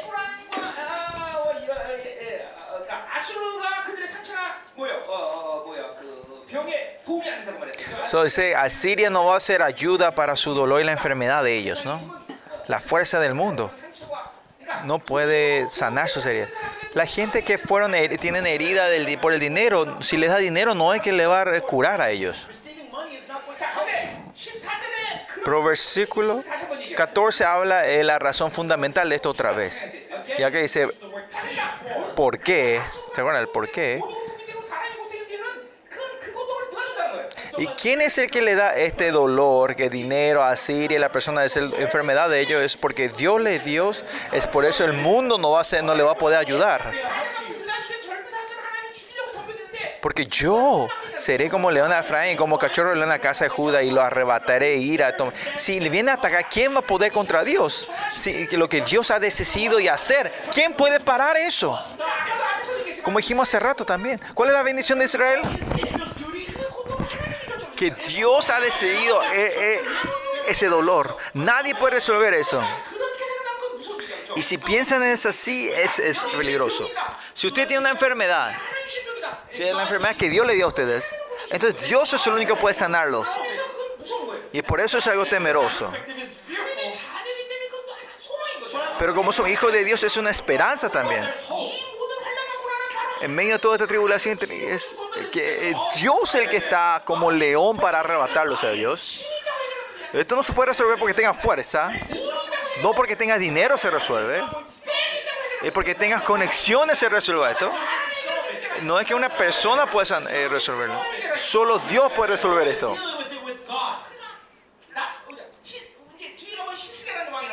Pues si ves, eh, vemos al rey Ezequías. Y esa es la bendición del rey Sedecaías, Ezequías. Cuando eh, se- Serafín eh, se- eh, vinieron a atacar, ¿qué, eh, le vienen con esta carta. ¿Qué hace Ezequiel con esta carta? ¿Se va a Siria? ¿Se va a Egipto? No, se va al templo de Dios y dice, Dios, mira esto. Esto maldito está así amenazando a tu, a tu, a tu pueblo. Y él le, deja todo esto delante de Dios. ¿Por qué? Porque sabe que esto es que, le- que viene de Dios.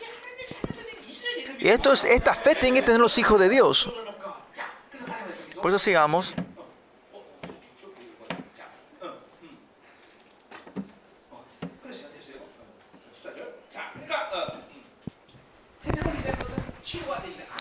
So, eh, eh, confiar en el mundo no va a sanar. Y eso si vemos espiritualmente. Si, si, todo es algo espiritual, hay que resolverlo espiritualmente. Efesios uno dice, nuestra batalla no es contra carne y, es, y es, capítulo 6, no es carne y, y, sangre. No, no peleamos con la cosa que vemos, pues tengo que resolver la cosa espiritual. Versículo 15. Andaré y volveré a mi lugar hasta que reconozcan su pecado y busquen mi rostro. En su angustia me buscarán. Versículo 15. Este, en capítulo 6, 1 hablamos de la esperanza.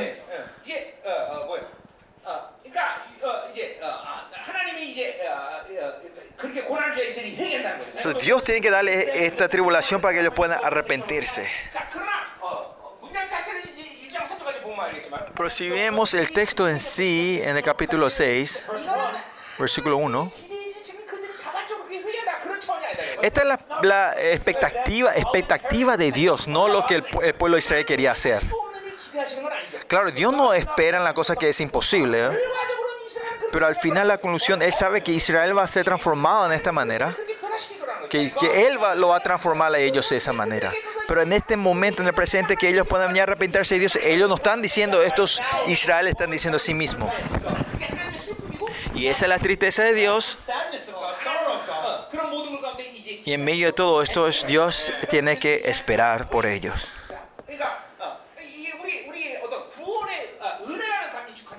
Y si vemos desde la partida de la gracia,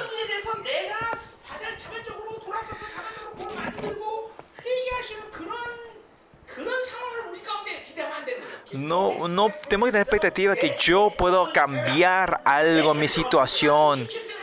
Porque yo hice algo, Dios me va a hacer esto. sino que es completa gracia de Dios y su plan y su voluntad. Eso tiene que ser claro dentro de nosotros.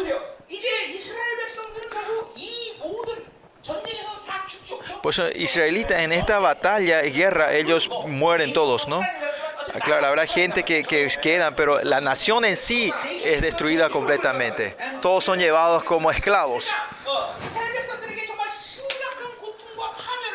José Israel eh, experimenta una ruina grande y un sufrimiento tremendo.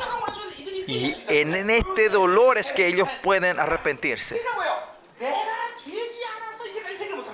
Es porque no fueron castigados correctamente, no se han arrepentido. La paliza no fue fuerte, que por eso no se podían arrepentirse.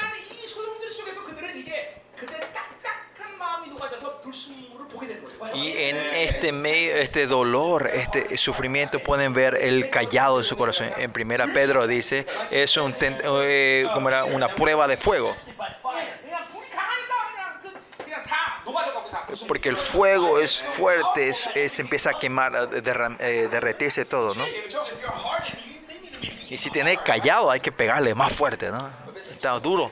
Si, mira si alguien está bien durito, hay que pegarle más fuerte, ¿no? Mira alrededor tuyo.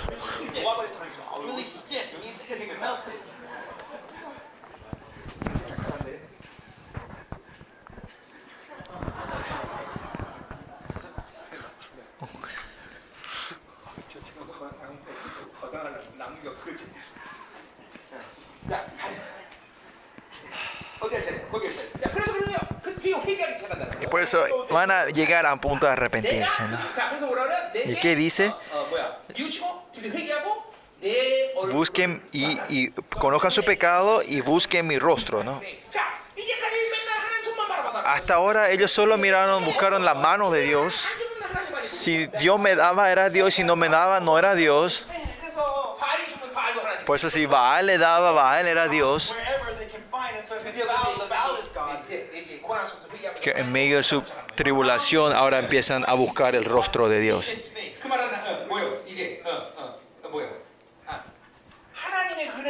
¿Qué quiere decir? Ellos empiezan a buscar la gracia de Dios. Y empiezan a entender que Él es el Dios verdadero. Entienden a solo Dios, no existe otro. Que todo lo demás es en vano. El dinero no resuelve mi vida sin Dios no podemos más vivir. Eso significa que están buscando el rostro del Señor. Ahí recién entienden esto, por fin quién es nuestro Dios. Por eso la gente tiene que ser inteligente y sabio, ¿no? Saber quién es Dios antes que venga tu, tu problema. Pero este es el beneficio del sufrimiento. ¿Pero qué dice Dios aquí? Andaré y volveré a mi lugar, dice el versículo 15, ¿no? Y esto se comparado con el versículo 14. En capítulo, ah, versículo 14 es como el león viene a atacar su presa y él vuelve a su, a su, a su lugar. ¿Qué quiere decir? Dios vino y trajo todo su juicio. Ahora él shu, vuelve a su lugar. Y eso es lo que quiere decir hoy. Que no es que Israel se está arrepintiendo con su fuerza, sino que está diciendo que no hay otra forma más que arrepentirse así. Y esa es la bondad de Dios y la, y la voluntad y la bondad de Dios. Dios le dio su, después dio su, su juicio, Dios vuelve a su trono. Y ves 5, 6, si ves en 5, 6, Él se, ha, se apartó de ellos, dice, ¿no? Que apartó, ahora está... ¿Hasta cuándo Él espera cuando vuelve a, a, su, a su lugar, a su, a su trono? Ahora Israel tiene que vivir sin la presencia de Dios. Y esto es algo, esto es el temeroso. ¿Por cuánto tiempo él va a su lugar y no vuelve a Israel? Pues ya pasaron 3.000 años, ¿no? Miren, el sufrimiento es tan fuerte que aunque no haya ninguna presencia de Dios, ellos ponen la vida para orar a Dios. Oh Dios, perdónanos. Oh Dios, vuelve a nosotros, Señor. En nuestra iglesia sería así. Y cuando no hay un poquita unción en la presencia, y dice, ay, no puedo orar. Hoy no puedo orar. Hoy la unción está un poco débil. Pero mira Israel. ¿eh? Por 3.000 años en Israel. Eh, no tienen la presencia de Dios, pero igual oran. Y esto es algo tremendo. Es porque, eh, falta, porque les falta látigo a ustedes.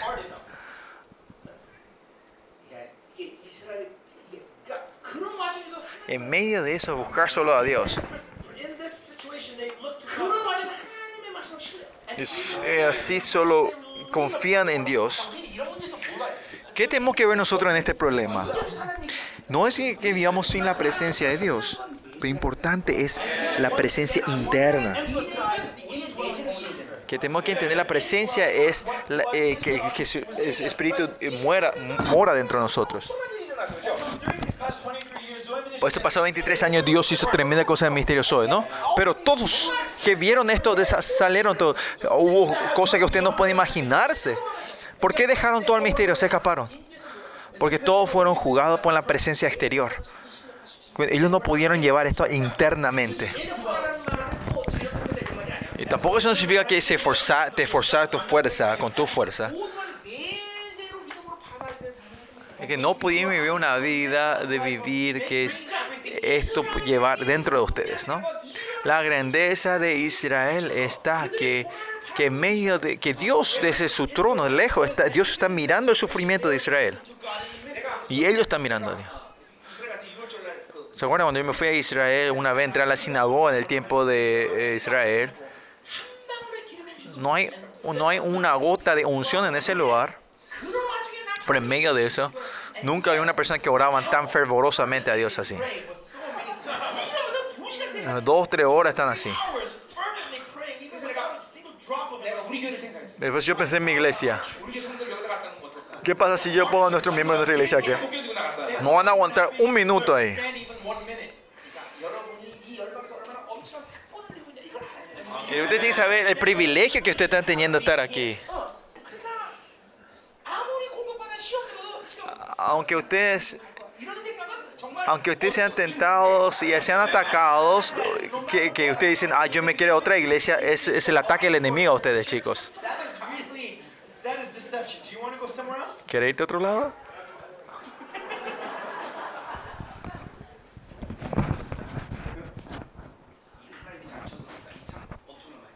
Y eso es, algo tremendo que el Señor vuelve a su, a su lugar, dice. ¿Qué dice?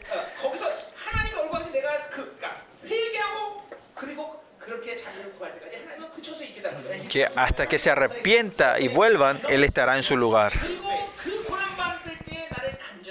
Y es en su angustia me buscará.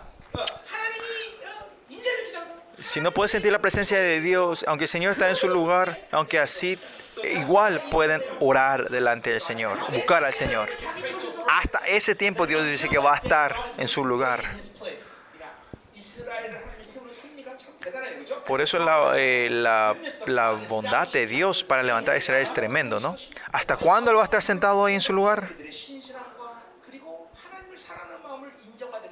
hasta que reconozcan, ellos vuelvan al Señor, a su fe y su sinceridad a Dios. Ahí es cuando Dios va a brillar su, rostro. En Romano 5, 9,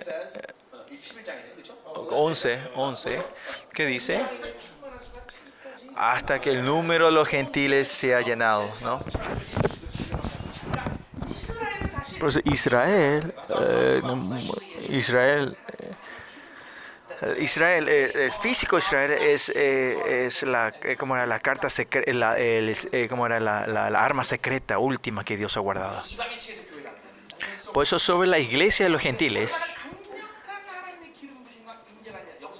ahí eh, cuán poderosa unción del Señor está dentro de nosotros, ahí viene la victoria, ¿no? Pero si esto pensamos en la perspectiva de Israel, es para que Israel pueda ser el, la puerta de Dios a Israel. Perdón. Eh, claro, si pensamos en la relación de Israel, es esto. Que las iglesias, los gentiles, el mismo Filadelfia, en Zacarías, también estamos viendo esas profecías. O sea, sí tiene que abrir un, un, un, canal secreto y tiene que haber una gran obra del Señor. Pero, eh, pero Dios no va a sacar esa presencia y la unción en las otras iglesias. Porque las iglesias gentiles no pueden vivir sin esto. Pero ese tiempo vendrán para los judíos, como la provincia de Zacarías dice, ¿cuándo comienza esto? Y eso va a ser en la segunda parte de la gran tribulación. Hasta ese tiempo Dios va a estar esperando en su trono, en su lugar. Claro que muchos mesianos, eh, judíos mesiánicos se están volviendo a Dios. Eh, y por eso no es una obra directa del Señor. O no, es una estrategia del Señor, pero no es su ataque, su, su plan directo. So, para ellos, ¿cuál es el enfoque de Israel hasta ese punto? Segunda parte de la tribulación. Lo importante es que ellos puedan declarar que su identidad como Israel. En nuestra iglesia, los gentiles, tenemos que mover esto, ¿no? que vayan a Israel, vayan a creer en Jesús, no es que, que, no se vayan a evangelizar o a hacer misiones. Pero esa no es la estrategia principal que Dios tiene para los de Israel. Que claro que va a haber mesiánicos que van a estar volviendo a Dios, pero esa no es la estrategia principal de Dios. ¿Hasta qué tiene que ser hasta ese tiempo? Que ellos tienen que mantener su identidad como Israel. Nosotros como gentiles tenemos que hacer su orgullo y puedan guardar su orgullo y su identidad como judíos, como Israel. Y ese es el misterio de nuestra iglesia, ¿no? Y después tenemos relación con los, con los eh, eh, judíos ortodoxos, ¿no? Esto tiene que ser claro dentro de ustedes. La palabra de Dios está diciendo esto dentro de nosotros. Pues Dios no va a salir de su lugar hasta esto, que Israel vuelva. ¿Ok? Vamos. Vamos, capítulo 6, versículo 1. Estamos en la segunda sección ahora.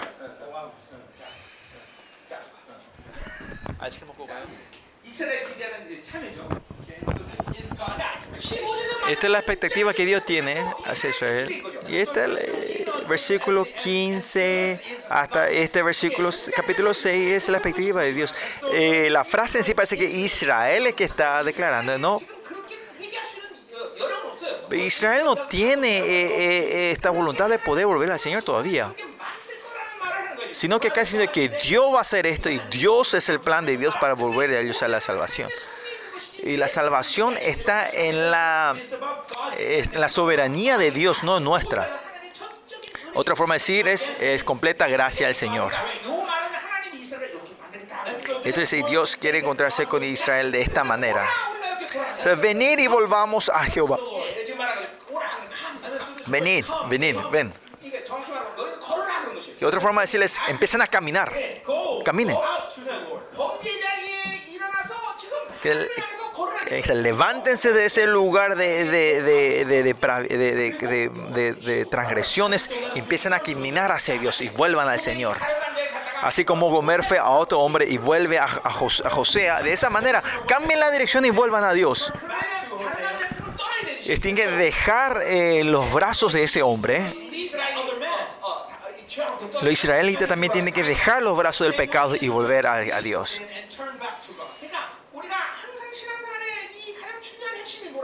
So, ¿Cuál es lo importante de nuestra vida de fe? Es cambiar nuestra dirección. Tenemos que estar siempre hacia la dirección de Dios. Este pros. Estar eh, hacia, hacia la dirección de Dios. Nosotros siempre tenemos que ser sensibles a esto. Todo es la gracia de Dios. Si podemos decir si hay una cosa que no es la gracia de Dios, hasta eso es la gracia de Dios.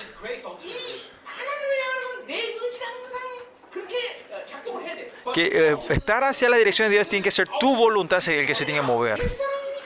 O sea, la gente que la fuerza el viejo hombre fuerte a hacer pros hacia Dios es cuán difícil. Hasta aquí la gente que está aquí, hay gente que no puede ni entender esto.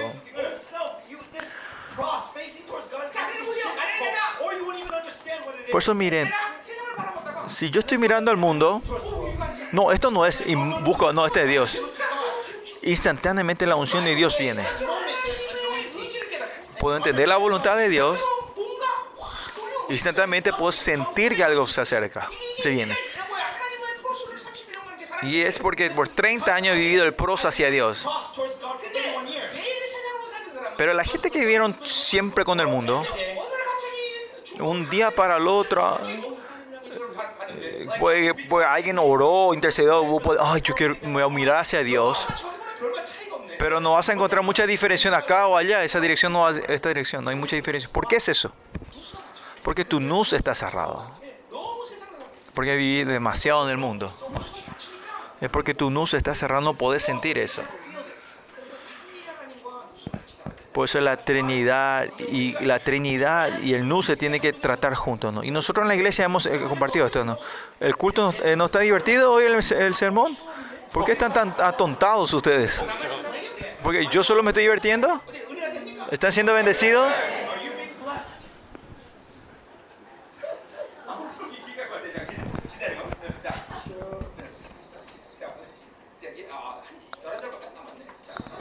Falta solo 11 versículos.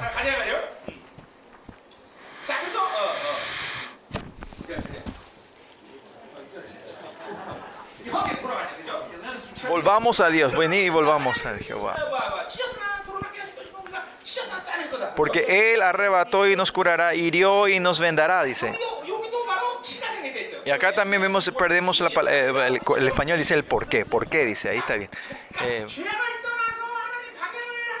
si dejamos el pecado y volvemos a Dios hacia la dirección, Él va... El coreano se puede entender si dejamos de pecar y volvamos a Dios, Dios nos va a sanar, dice.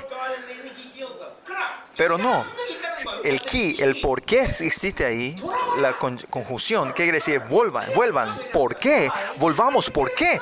Porque Él los cuidará y los vendará a ustedes. Es por eso que tienen que volver que ya te, ya te, ya te sano. ¿Qué quiere decir esto, no? Cuando ustedes fueron destruidos y arrebatados, Dios ya ah, tenía eh, la, eh, como era, la cura para ustedes. Cuando yo hablé sobre el hijo pródigo, cuando él fue destruido completamente, fue a la destrucción, ahí se acuerda, ah, tengo que volver a mi padre. En el corazón del hijo pródigo que tenía, Ay, papá me va a retar, me mejor que papá me castigue y esté bajo de él. Pero un hijo un poquito más inteligente. Si mi padre me está esperando con un, con un cuchillo, mejor va a ser que yo viva acá como un mendigo. Si no sabe cuál va a ser la decisión de Dios, no podés ser tan valiente para volver a Dios. ¿No es así? Porque es importante aquí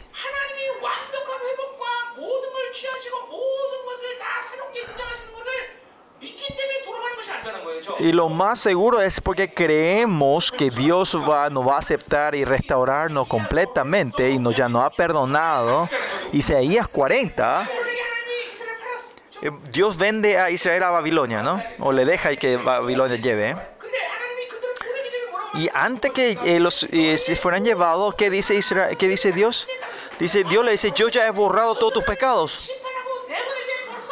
Cuando Dios le da el juicio, ya le ha perdonado todo.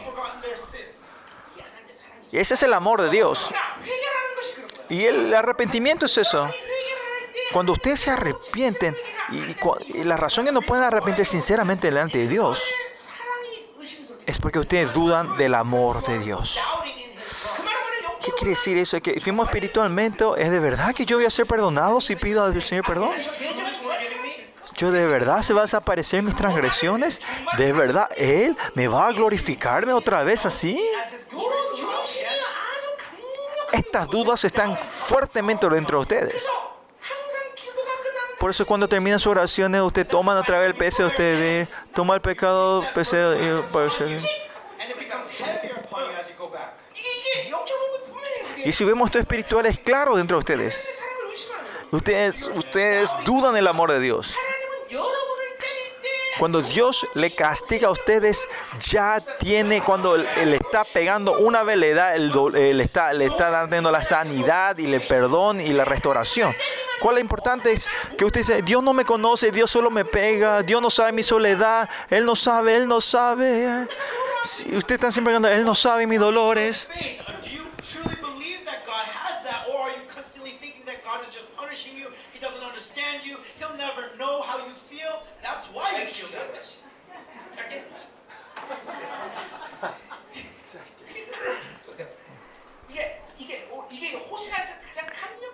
Y esto es la, la, la, el mensaje tremendo de Oseas, ¿no? Que el, el, amor y la justicia vienen al mismo tiempo. Que la justicia y el amor de Dios tienen que venir de una vez. Y si vivís del estándar del mundo, no vas, el estándar del mundo no vas a entender. Si yo soy comer, ¿Cómo me puede reconocerme a mí? Yo soy una prostituta, ¿cómo me puede reconocer una, una virgen, su novia? Yo tengo que orar por lo menos 100 años arrodillados y limpiar y la iglesia y hacer todo esto, ¿no?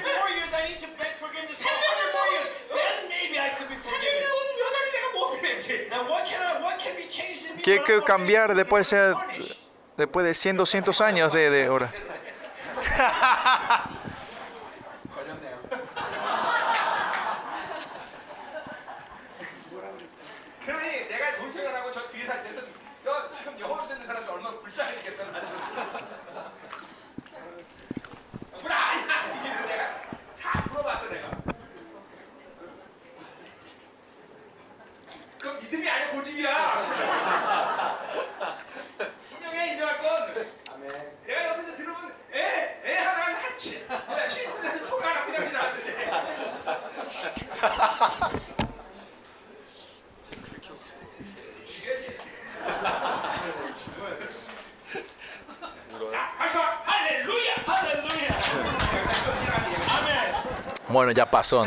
Bueno, sigamos. Eh.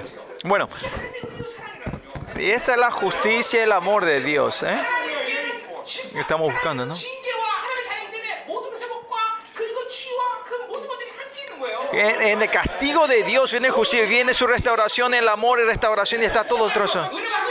Están siendo bendecidos todos ustedes, están aceptando, están, este, están recibiendo con fe, y están recibiendo la gracia del Señor, están absorbiendo esto ustedes. Versículo 2 nos dará vida después de dos días y en el tercer día nos resucitará y viviremos delante de Él. Si esto vemos el texto que después de dos días y en el tercer día nos resucitará. Después de dos días y en el tercer día. El español y el inglés está traducido correctamente, ¿no? Por qué dice así? Porque en otra forma Israel está muerto. Eh, desapareció la nación del norte de Israel. Imagínense, un poco. Ah, Corea fue colonizada por los, eh, por, por japoneses, por, japoneses por 36 años. Y después de, declarar independencia fue eh, difícil, ¿no? Y después de 30 a 36 años corto, el lenguaje coreano se ha mezclado completamente por los japoneses. Todavía queda mucha influencia del de, de japonés en Corea, ¿no? En coreano, antes decíamos esto shibori en japonés, ¿no?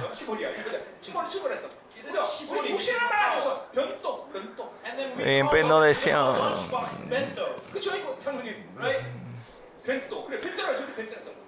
Hay muchas palabras, muchas palabras japonesas que quedaron en el tiempo de ellos, ¿no? Esta nueva generación no sabe, ¿no? Pero después de 36 años la influencia queda por tanto. Imaginen, por 3.000 años están siendo en diáspora Israel. Pero todavía su lenguaje quedó. ¿No? ¿Esta es la grandeza de Israel? No, esta es la obra del Señor. Israel se puede decir que está muerto. Pero eh, eh Judá, Judá del Sur va a ser destruido dentro de poco. Porque Israel está muerta. Dios dice aquí que va a ser resucitado. Eh, importante aquí hoy. ¿Por qué esta meta, eh, metáfora de resurrección sale aquí? Cuando los profetas usan una palabra, hay muchas palabras que la gente de ese tiempo no entiende, pero al mismo tiempo también ellos hablan un lenguaje que la gente de esa generación puede entender. Cuando nosotros eh, vemos la, la Biblia, si vemos el libro Apocalipsis, ahora mismo capaz nosotros no entendamos ahora, pero las iglesias primitivas, ellos claramente entendían qué, qué significaba eso. Cuando vemos el libro Apocalipsis tenemos que tenemos que entender la perspectiva de la gente que escuchaban esa carta, esa, esa. Y lo vimos en los profe, el libro de los profetas. Esto era, esto una revelación o era algo simbólico, la gente no entendía en ese tiempo. O era algo que la gente de verdad entendía en ese tiempo. Resurrección era la palabra que ellos entendían en ese tiempo.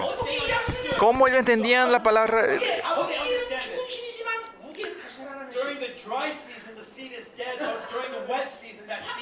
Ah, cuando, cuando resurrección.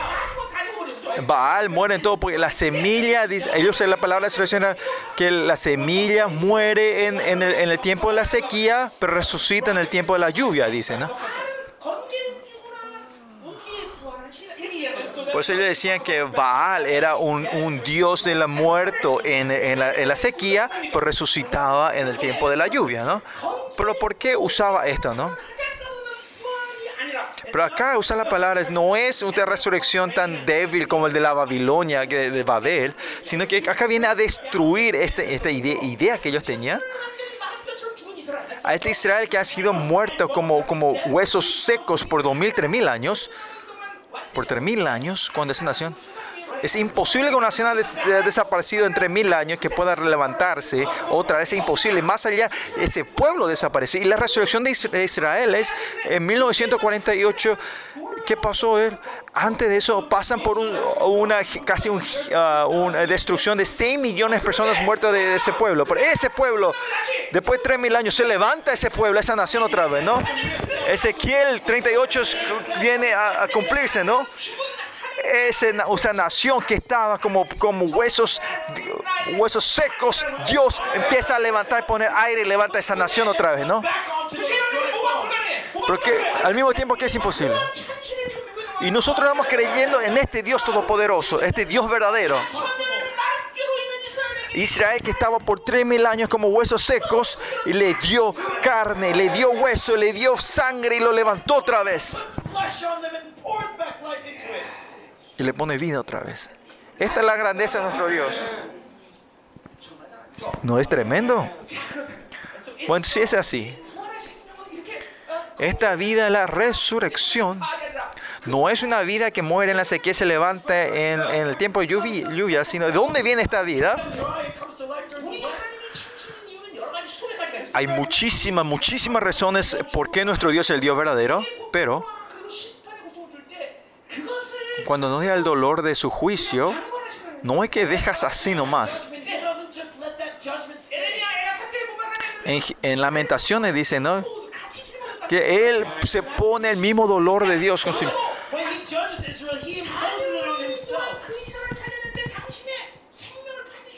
Y que para resolver, resucitar a la vida a ellos, Él da su vida por ellos. Y por eso Él es un Dios verdadero. ¿Y de dónde viene esta vida de salvación que le da a Israel? La resurrección, como ustedes saben, es Jesucristo, ¿no? Eh, Jesús viene a morir por nosotros, ¿no? Por ellos y por nosotros. ¿Y cuándo Él murió? El noche, viernes de la noche. Estuvo el sábado una noche y domingo en la mañana ese res- resucitó, ¿no? En tiempo es dos días, pero eh, el día son tres días, ¿no? Y ahí, y se- y, eh, o sea, está- claramente está hablando de esto, ¿no? Tiempo dos días, pero es el tercer día, ¿no? donde hay un profeta tremendo, ¿no? te, te, te, me da escalofrío cuando estas profecías vienen a cumplirse, ¿no? Aunque haya dicho que se va a resucitar en tercer día y va a ser tremendo, pero pasa el segundo día, en el tercer día resucita. Dos días y tercer día, ¿no? Y esa es la hora que el Señor Jesús vino a esta tierra cuando resucitó en este tiempo, en una vida tremenda, nos dio esa vida y Él resucitó y todos nosotros, y una persona resucita no es nada, no es... Esa nación que murió tres mil años atrás, Él lo puede levantar otra vez. La resurrección no es nada, la resurrección de no es nada. ¿Por qué no pueden creer esa vida de la resurrección?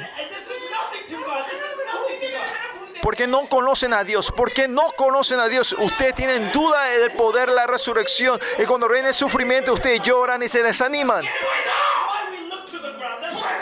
¿Por qué? Porque te vida la resurrección. Esa nación que murió tres mil años otra vez, Dios puede levantar poder y autoridad para resucitar.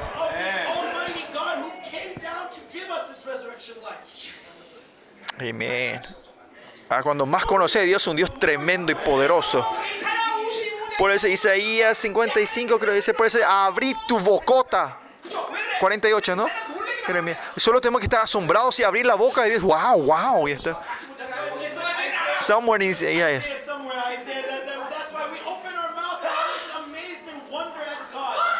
Siempre estar diciendo, wow.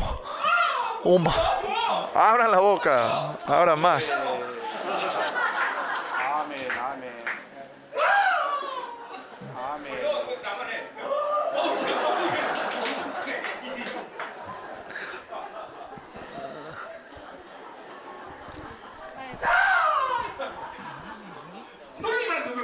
Eh, solo tenemos que asustarnos delante de, o sorprendernos, perdón, sorprendernos delante de Él.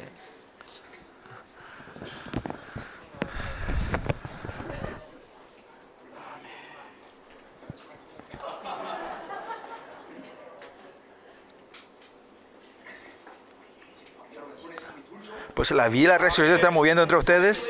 아멘. Que aunque, aunque mueran, vivir, aunque vivan y vivirán eternamente y no van a morir eternamente. Y esto, creen en ustedes esto, dice el Señor, ¿no?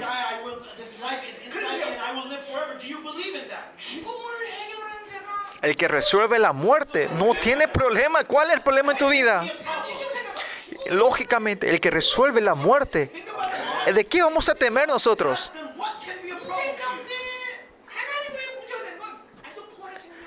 la vida, si algún problema en tu vida, aparte de Dios en tu vida, es un problema, es porque no has resuelto la vida, la salvación dentro de ti. Si, te, si la muerte hace resolver, dinero no es problema para ti, ¿no? Eh, muchas razones dice el Señor, no te preocupes, no te preocupes. ¿Qué, qué importa si sos corto, eh, enano? Vas a vivir otra vez, ¿no? traductor dijo, aunque resucite voy a ser corto, ¿no? Ese es el estándar de este mundo, ¿no? En esa nación. ¿Quién es ese chico? Saqueo. ¿Eh? Él saqueo, no te no, eh, eh, eh, no te desanime, chico, ¿no?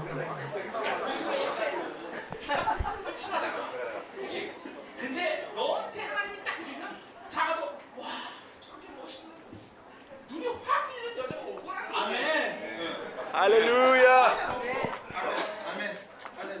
할렐루야. 생각해보라 목사님 어떻게 저렇게 아름다운 성경이 그렇게 하나님의 형님이 눈을 확 띄우니까 가는 거야 아멘. No te preocupes, habrá una hermana que Dios va a cegar para ti. Bueno, tengo que terminar para las para las 8, ¿no? Así que 우리가 그 앞에서 살려야 돼 so, eh, para que versículo 2 continúa diciendo y viviremos delante de Él. ¿eh? El verbo Agajayá es, es eterno presente, ¿no? Cuando Israel resucite y viva eternamente, ¿qué significa esto? No es que solo la nación se levanta, sino la nación eterna de Dios van a ser parte de ese reino eterno. Son eh, eh, oh, profecías tremendas, ¿no? Bueno, este Oseas que da esta, esta profecía son, es tremenda, pero mira, el Dios que da esto es más grande, ¿no? 2600 años él pasa y lo ve lo que va a ocurrir en el futuro, ¿no? Este es nuestro Dios que nosotros creemos, ¿no? Versículo 3. Y conoceremos, ¿y cuál es, la, cuál es la conclusión? Y conoceremos y proseguiremos a conocer a Jehová. Y conoceremos y conocer Jehová, eh, los verbos son diferentes, el, hebreo. Pero todos vienen de, eh, de, la morfología o, el ver, o la raíz del yada. Es todos encontrarse con Dios, es conocer a Dios. Y por eso tenemos que estar conociendo a Dios continuamente. Y saber quién es Él. Dios, Dios de amor, Dios todopoderoso, Dios de la justicia, Dios de la sanidad, Dios del amor continuamente saber y conociendo quién es este Dios. Pues si vemos este, el enfoque de tu vida es siempre está en el cristología y quién es Dios, ¿no? En la teología y en la cristología, ¿no? ¿Sabe quién es quién es Jesús? Esa es la base de tu vida cristiana. Dice, procuremos, prosigamos continuamente conocer a Dios. Pues Por eso la una cosa que Israel tiene que hacer es seguir conociendo a Dios. Si dice, conozcamos a Dios y presionamos a trabajar, entonces voy a trabajar. Pues si dice, conozcamos a Dios y conozcamos a mujeres, entonces yo voy a conocer a mujer.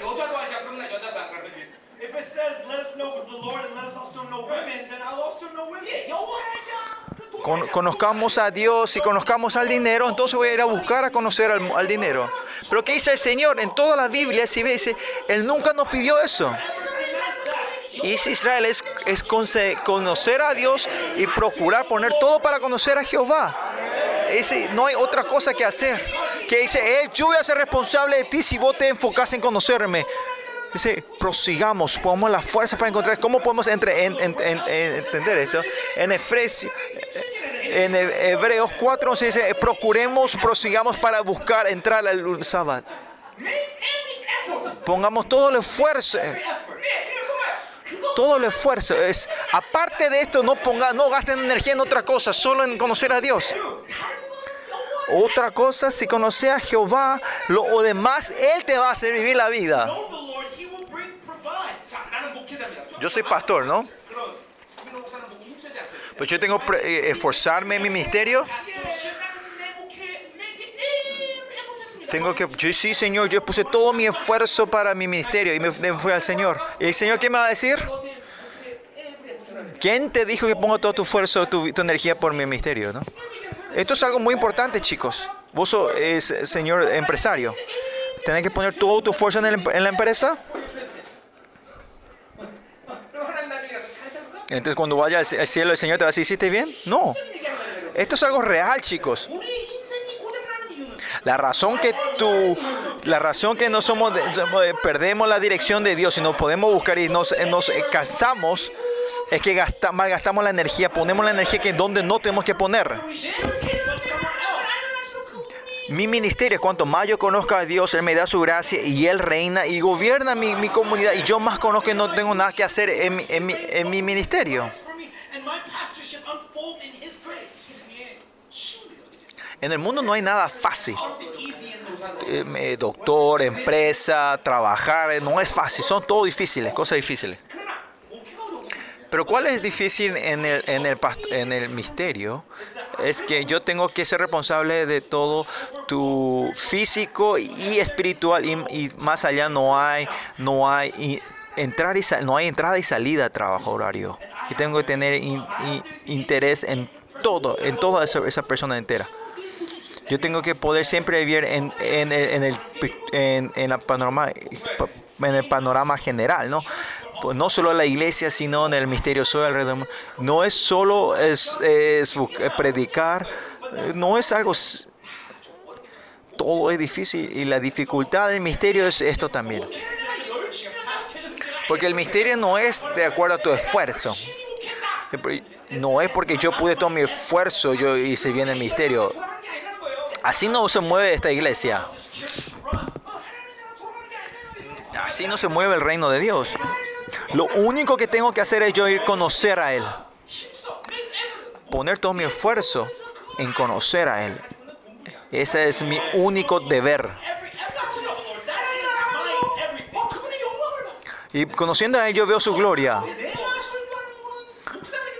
Yo no predico porque yo soy pastor, sino por su gloria yo predico. Ahí va entendiendo. Conoces al Dios Todopoderoso. Conocer a Dios el amor y por su amor me da todo, ¿no?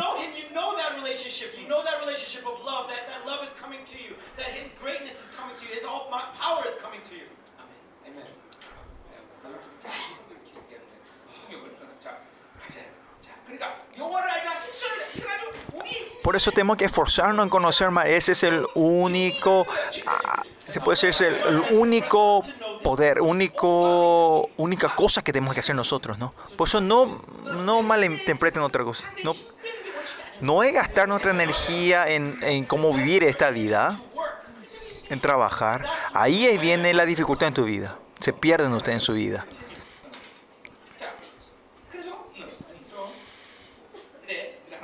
Una cosa que queremos ver, si vemos en el dibujo entero de aquí, que de conocer hay que conocer a Dios, pero vamos a ver en dos perspectivas.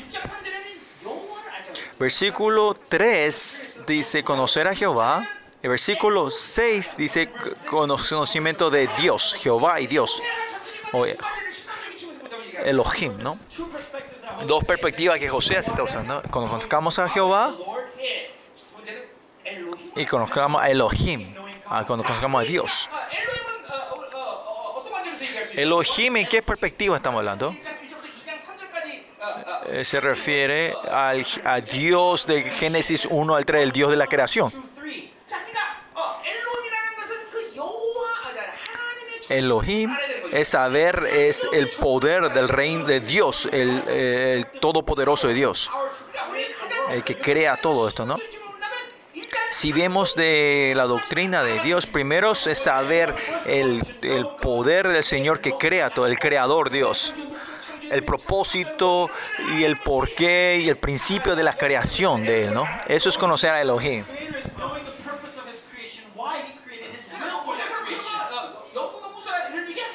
¿Pero esto quiere decir que tiene que conocer y hacer un tesis? No. Cuando Él se encuentra, ustedes se encuentran con el Dios Elohim a ustedes que Él es el creador y Él te hace conocer el porqué y la razón de su creación y el propósito de la creación. Pero desde Génesis capítulo versículo 4, ¿qué Dios se ha presentado ahí? Yahweh empieza a ser presentado. Es el Dios creador que empieza a interferir en la vida de los humanos, ¿no? Eh, es diferente Dios, no es el mismo, ¿no? Es un Dios en relación, relacional.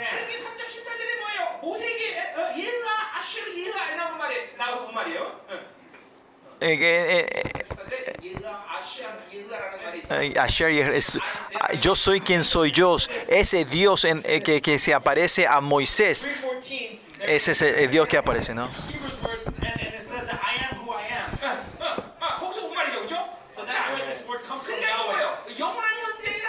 El Dios eterno está presente con nosotros ese Dios que viene a interferir en el mundo y en la historia humana, es ese Dios de amor que se acerca a nosotros, ¿no? Y por eso este Jehová...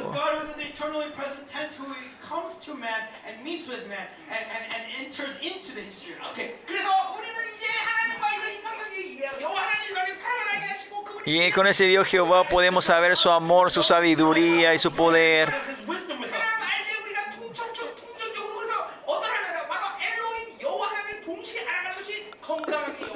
Y por eso es un, conocimiento saludable de Dios, saber a Dios Elohim y al Dios Jehová. Y cuando te encontrás con Él, el Dios Elohim y Jehová, Él se está encontrando de esta manera con ustedes. El Dios Todopoderoso, Creador, y Él también, el Dios que tiene relación conmigo, que, que camina, mi compañero de amor, el Dios Todopoderoso. Al mismo tiempo yo soy Jehová, que yo te amo. Tú eres todo para mí. Elohim y Jehová. Él tiene que venir.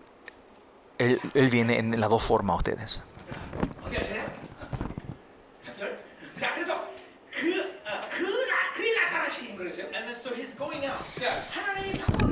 Y como él alba después, está a su salida, dice, ¿no? ¿Se acuerdan? Él vuelve a su morada, ¿se acuerdan? Se volvió a su lugar. En 5, 6 también se acuerdan que él se apartó de ellos. Y al final, por fin, Él empieza a salir, empieza a salir hacia ellos. Vendrá a nosotros como la lluvia. ¿Por qué él, él aparece? Porque los israelitas se han arrepentido.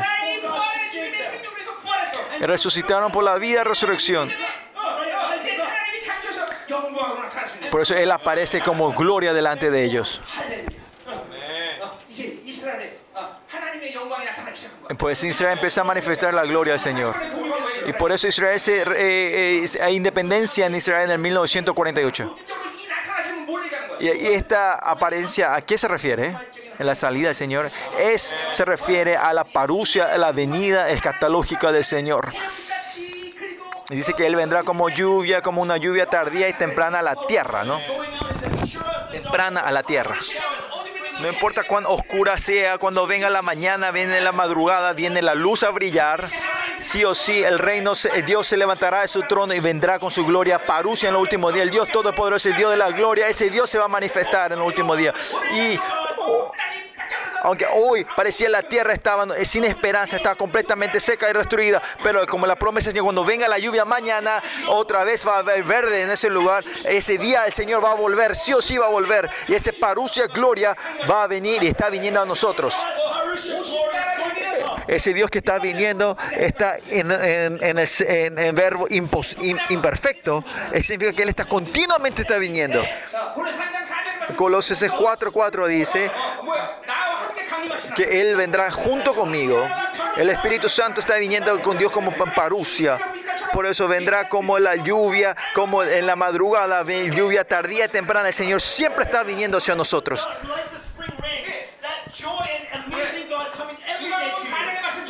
En Lucas 4, ¿no?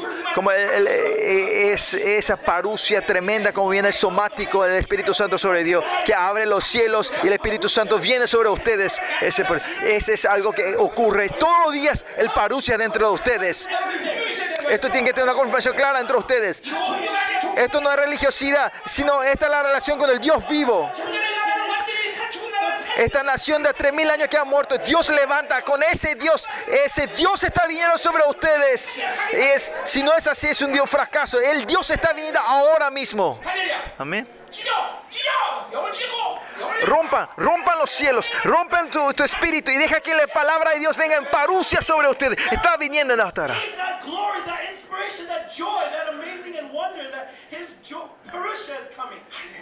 Amén. ¿Ustedes pueden creer en esto ahora?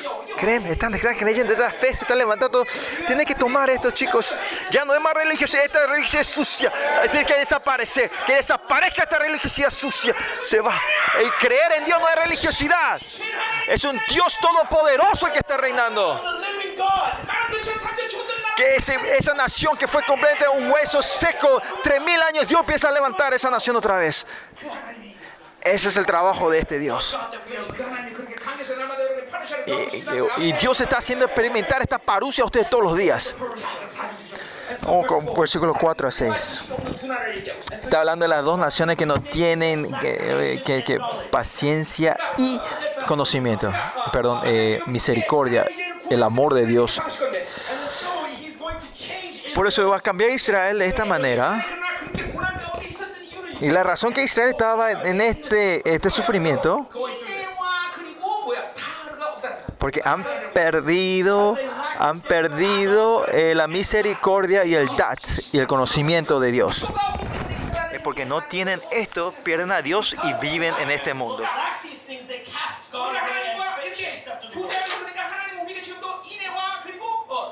Y si tenemos con la relación con Dios, Dios nos da su misericordia y conocimiento a Él. Y estos son algo, eh, esencial. Versículo 4. ¿Qué hará a ti Efraín? ¿Qué hará a ti, oh Judá? La piedad vuestra es como nube de la mañana y como el rocío de la madre de la que desvanece, ¿no? Este es el corazón del padre que le, que le castigó a su hijo, pero no sabe qué hacer con ellos, ¿no? Por el dolor. Y versículo 3 dice que él vendrá como la lluvia tardía y temprana. Pero Israel no es así. ¿Ah? Dice que su piedad es como nube de la mañana y como rocío de la madrugada. Dios es de la piedad, Dios de la misericordia. Gesed es su amor del pacto. Dios le dio este amor, este gesed a ellos cuando dio el pacto. No, no importa que sea, yo te amaré. Y Israel vivía recibiendo este amor. Pero como este Israel estaba embriagado en esto, pareciendo como esta piedad y misericordia no, eh, parecía no es, se transformó como eh, una nublina que desaparece al día siguiente en un rato. A un tiempo más allá, es en sí desapareció dentro de ellos. En Israel pierde esta misericordia, la piedad del Señor. Esta misericordia se puede interpretar de muchas maneras. Pero el Nuevo Testamento dice, es 99% es, misericordia. O gracia, perdón, gracia. Sin gracia Israel no es Israel. En Gálatas 5.5 vemos, todos los apóstoles, porque eh, decimos la gracia? Nosotros la gracia pensamos que es algo, algo fácil, pero los apóstoles cuando ven la gracia es algo, tiene una presión sobre una tensión. Ellos piensan, sin la gracia ellos van a morir, algo grande va a ocurrir. Para nosotros y ellos el concepto de la gracia es completamente diferente. Claro, cuando recibimos la gracia es algo que eh, nos encanta pero la actitud hacia la gracia es completamente diferente, tiene que ser diferente, ¿no? No es algo que podemos tener o no tener, pero sí o sí tenemos que tener eso. No es porque es algo bueno que tenemos que tener, sino que es, una relación esencial con Dios. Pues sin gracia, sin Gesed, Israel va a ser corrompido. Si Dios no se encuentra con Israel, Dios no, Israel no se encuentra, ellos van a ser destruidos. ¿Y solo Israel? Lo mismo en la iglesia. Solo mismo lo mismo en la iglesia. En Marcos 4, que dice, que dice si, ah, si tenés la gracia y no recibí hoy, hasta la gracia que tenía te vas a, vas a perder.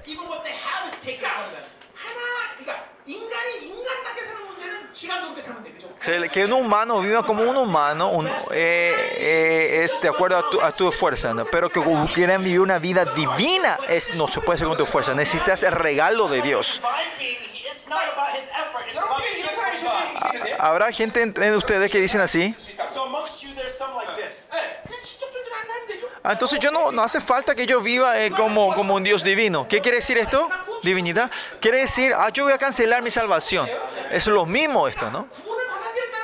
Que hayan recibido la salvación significa que ahora tienen que vivir como un como un ser divino.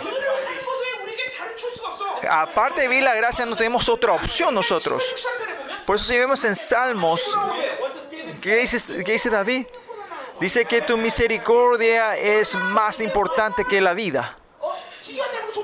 Que, este Geset no se puede comparar nada con nada. Que dice, pues la vida también está en la gracia del Señor. La actitud clara hacia la gracia es esta, ¿no?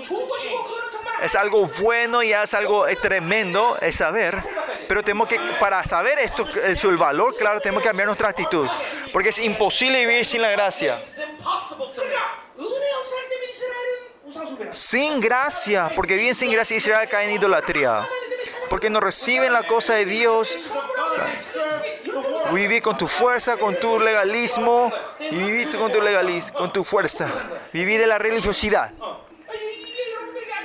Esto tiene que ser claro ustedes, esta es la orden. Cuando no es que no recibí la gracia, termina sin recibir la gracia, sino entra otra cosa entre ustedes. Y este es el mundo. Ese es vos mismo, ¿no? Tu, tu ego. Y es claro porque el Israel no tenía Gesed, caen en este juicio. Dios viene el juicio de Dios. Sin Gesed de Dios no pueden mantener este pacto con el Señor. Y, los israelitas habían tomado esto ligeramente. Y esto es claro, ¿no? Por eso siempre tenemos que tener esta sed por la gracia, tenemos el deseo por la gracia. Sin tu gracia yo no puedo hacer nada, Señor. Con tu gracia yo solo puedo vivir. Lléname de tu gracia, Señor. Yo no puedo vivir sin tu regalo, Señor. Esta, esta confesión tiene que ser todos los días dentro de vida de ustedes. Sí, no es mi voluntad. Dios me quiere dar esa, esa gracia a ustedes.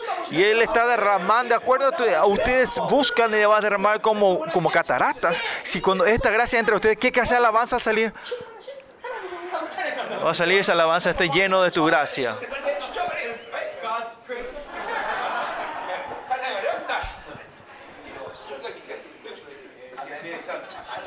알았지? 어. 그래. 언제든지 훌륭해. 저기 저, 저 저거 출처랑 저거 기가 친다 저거.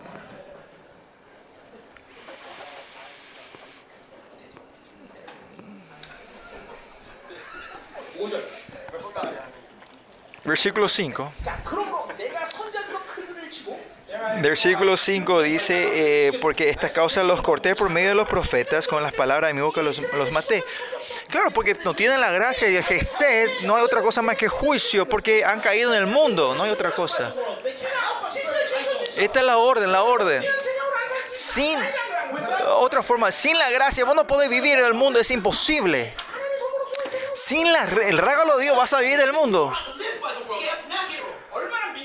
Ustedes no saben cuán sensible esto es lo que han, experimentado, esto saben. Eso que aunque no, no haya, aunque si no hay presencia de Dios había dolor y si no tengan la gracia, pues ese, ese dolor es lo mismo, porque con la gracia podemos ir, sin la gracia no podemos vivir. Ese que aunque no tengan la gracia ustedes vivan bien y fácilmente eso es algo algo algo un problema.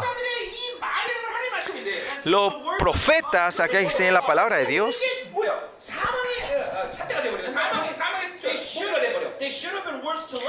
Estas palabras tienen esa palabra de vida, pero se transforma en palabra de juicio y de muerte, ¿no? Pero la palabra de Dios, alguno es vida y muerte, depende de quién sea, ¿no? Y en esta palabra, vamos a decir, para Israel es palabra de vida y al mundo tiene que ser la palabra de muerte. Eso tenía que ser lo normal. Pero para. Porque como ellos, Israel se transforma en mundo, ahora la palabra se transforma en muerte para ellos. Por eso la palabra de Dios, eh, cuán importante para los Israel. En Deuteronomio 6 dice claramente que, el pueblo es grande por la palabra de Dios, aunque eh, pues, físicamente sea pequeño, por la palabra se armó un, un, pueblo grande que puede reinar sobre toda la creación. ¿Y por qué le das autoridad a ellos? Claro, porque él es la cabeza y porque en la iglesia de Dios está la palabra de Dios, la verdad de Dios. Y ahí viene en esa verdad ese poder y autoridad. Por eso la palabra es vida. Y cuando decimos la palabra como vida, eh, la palabra es espíritu, la sangre y el Espíritu Santo, ¿no? Por eso la palabra de Dios es vida para nosotros. Y cuando perdemos esta vida termina todo pues Israel cae en juicio. Pues dice que mi juicio vendrá como luz, ¿no? Juicios serán como luz que sale, ¿no? Que significa que esta, este juicio sale como luz que es continuo. La palabra de Dios en sí es luz, ¿no?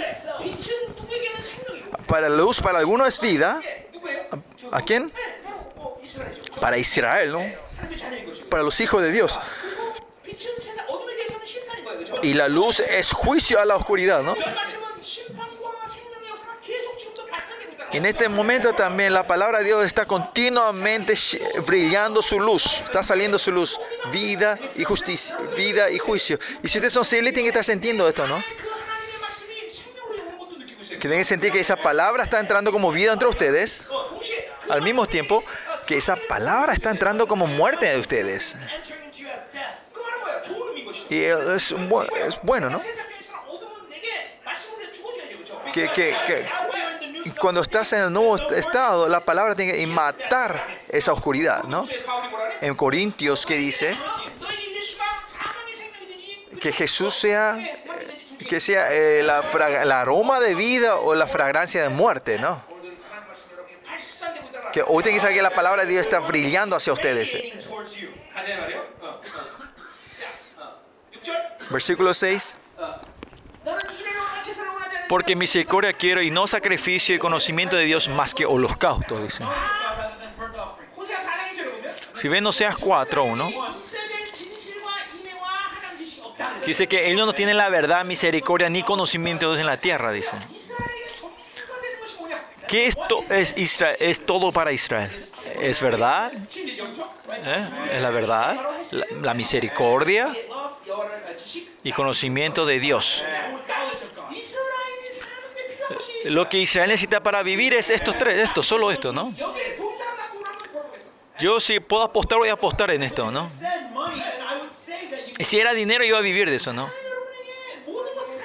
Pero dice que estos tres es el secreto que ustedes para vivir. Ah, sin esto Israel no puede ser Israel. Sí o sí, sí o sí no tenemos que perder esto. Eh, eh, capítulo 4, siglo 1 ya hemos predicado esto, ¿no? Pero veamos una vez más, rápido. ¿Por qué la verdad es importante? ¿Por qué la misericordia es importante? ¿Y por qué es importante cuando consumita a Dios? Es algo que continuamente estuvimos hablando, ¿no? Pues este versículo 6, ¿qué está diciendo? 6.6. 6, que ese sacrificio sin Gesed, no quiero, no, no hace falta. No es, ¿Por qué usted puede dar culto hoy? Es porque son hijos de Dios. Que no sean hijos de Dios, que usted está malgastando tu tiempo y energía hoy ahora aquí. Él no va a recibir.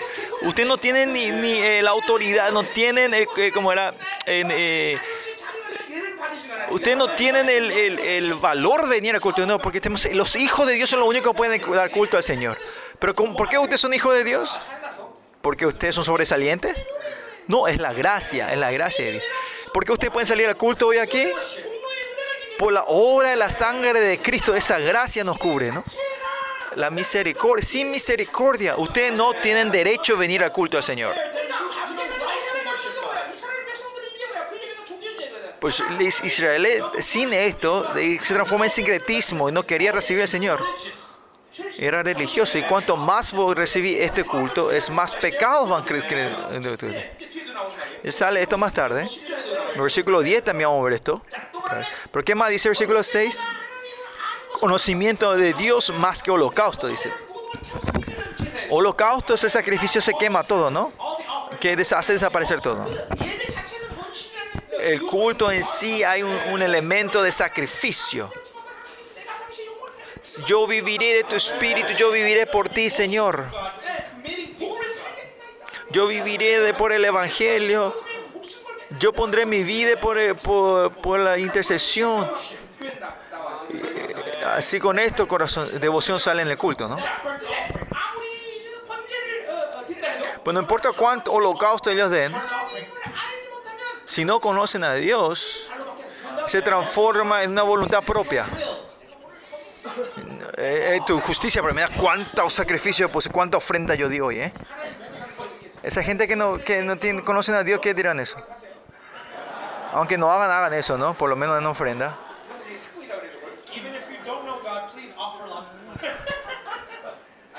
No.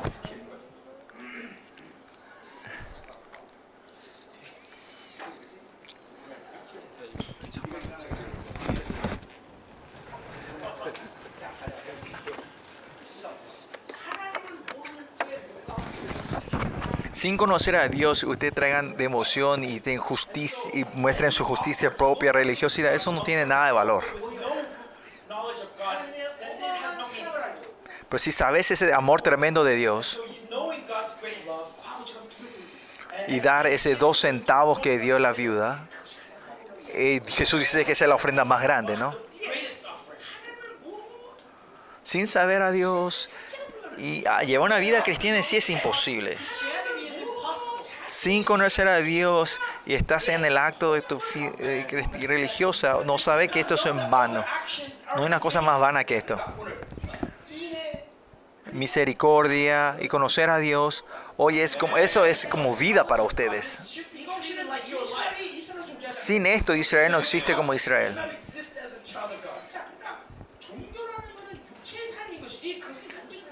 La religión es una vida de la carne, no algo espiritual. Más allá, religiosidad es un ism, es una ideología. Como vimos en Apocalipsis 6, ¿no? Había cuatro caballos, ¿no? Siempre le dije, el catolicismo es catolicismo, ¿no? El cat catolismo, catolismo, catolismo. Bueno, que sí, están usando esta, ideología, esta es, es comunismo, mismo. capitalismo. ¿no? Islámico, islamismo, bueno, eh, ¿me entendés, no? Eh, eh, esa ideología poniendo, diciendo, andate irá, anda vos a explotar, anda a destruir, anda, ahí vas a recibir salvación, ¿no? Y esto es un holocausto para ellos, ¿no? Que, que dan su su cuerpo para, eh, ¿no? Ofre, ofrenda, ofrendan su cuerpo sin conocer a Dios, no tiene salvación, ¿no? Por, por ejemplo, usted dieron una ofrenda eh, con la alegría, eh, la gracia al Dios, por el amor, por la gloria que Dios nos dio, y dan esta ofrenda a ustedes. Se levantaría el metro del reino de Dios, ¿no? Este Pero ¿por qué domingo tengo que hacer mi pago, mi cuota? ahí dan una ofrenda en vano. Pastores, ustedes no, predican, así que pastor iba a predicar así, ¿no? Pues, esto va a haber una gran influencia en, la ofrenda, ¿no? El pastor tiene que decir, no, cuanto más da, más serán bendecidos ustedes. La razón que mi iglesia no tiene avivamiento es esta, por mí, ¿no? Pero chicos, si ustedes no conocen a Dios, ¿Saben cuánta pérdida ustedes están teniendo? Estamos en la, en la cuarta sección. Voy a terminar en 5 minutos. 7 a 11, ¿no? Y vamos a hablar sobre el pecado. Es el séptimo, es el pecado de los siete, siete uh, 10, 11, el 9 es el pecado de los sacerdotes y 10 el 11 de Israel. Y ellos, versículo 7 dice, ellos eh, eh, se refiere a los versículos 9 que dice la compañía de sacerdotes, ¿no? Okay. Mas ellos cual Adán traspasaron el pacto, so, los sacerdotes han, han traspasaron el pacto de Adán. Acá se puede interpretar dos cosas. De verdad, como Adán rompieron ese pacto de amor con Dios, y cayeron en idolatría y por eso rompieron el pacto, ¿no? Pero allí dice, allí, allí predicó contra mí. Ese allí se puede entender como un lugar a ese Adán. Ahí en, en el río Jordán hay un lugar llamado Adán, un lugar de idolatría. No importa qué interpretación tengas, lo que sí estos sacerdotes han, han, han traspasado, han roto ese pacto de Sinaí, porque entraron en sincretismo y en idolatría y se rebelaron delante de Dios, porque hicieron eh, cosas, eh, ellos eh, se, le- se rebelaron contra Dios. Pero mismo no seas completamente, continuamente, que usted caiga en influencia del mundo, sino que esto es traición a Dios. No es solo ser influenciado, sino es traición. Traición a Dios. He hablado mucho de esto. El método del reino de Dios y el método de este mundo es completamente diferente. Es, es una relación que niega lo uno al otro.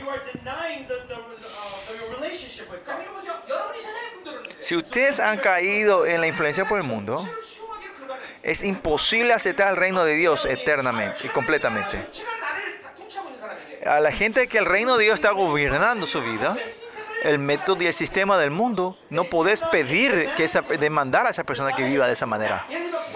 Por ejemplo, el Policarp.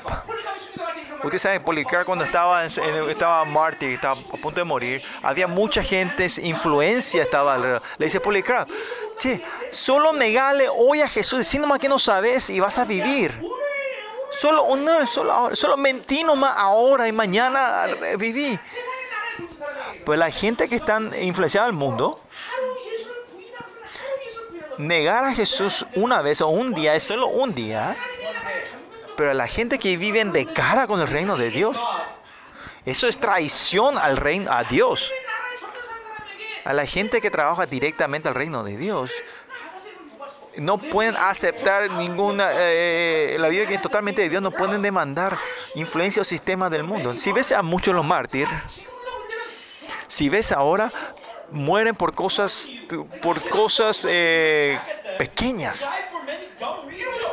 Por ejemplo, pisar la cruz de Jesús. Si pisas esa cruz con tu pie, vas, te va a dejar de vivir. No puede pisar y después cuando ellos se vayan pueden limpiar esa cruz otra vez, ¿no? ¿No es así?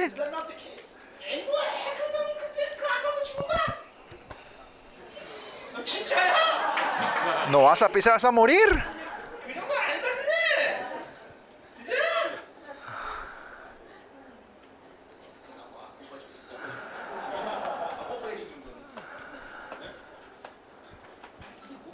¿Qué es esto? A la gente que recibieron eh, el reino de Dios directamente de encara, no importa que sea ni una pequeña pizca del mundo, no puede aceptarlo. Miren a Daniel capítulo 1. Él no come la comida al rey. ¿Qué importa comer y aguantar? ¿Qué tiene? Negar eso es, puede ser muerte para ellos. Pero ellos negan eso. Si yo iba a comer, iba a vomitar o algo así, ¿no? Iba a poner el dedo en la boca y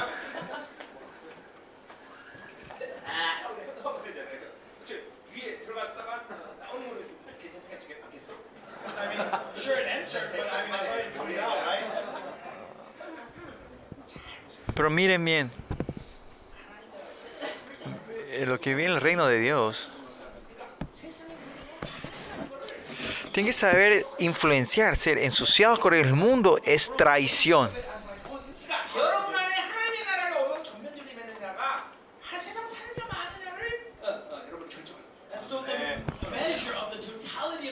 Dependiendo del el, reino de Dios que entra en todo, va a decidir cómo va a salir tu vida cómo te va a ir al reino. Si cuando vas entrando más al reino de Dios, eh, vas a estar en santidad. Bueno, sigamos, versículo 8, ¿no? Dice Galaad, eh, ciudad de hacedor de iniquidad, mancha de sangre, dice. Galaad era una ciudad de refugio, ¿no? regalar era un lugar, un lugar que una persona que haya, eh, haya pecado haya matado sin querer eh, en accidente y vienen a, ese, a esa ciudad a hacer.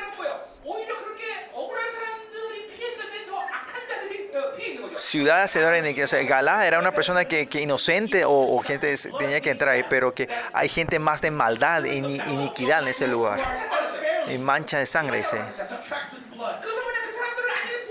hay que protegerle a ellos, sino que ellos vienen a matar a los sacerdotes y eso. Y más allá cerca de estos lugares de, de, de, de refugio había muchos eh, sacerdotes, levitas vivían alrededor de eso. Pero más allá podemos ver que esta ciudad no podían hacer su, su trabajo. Y ese ejemplo claro viene en el versículo 9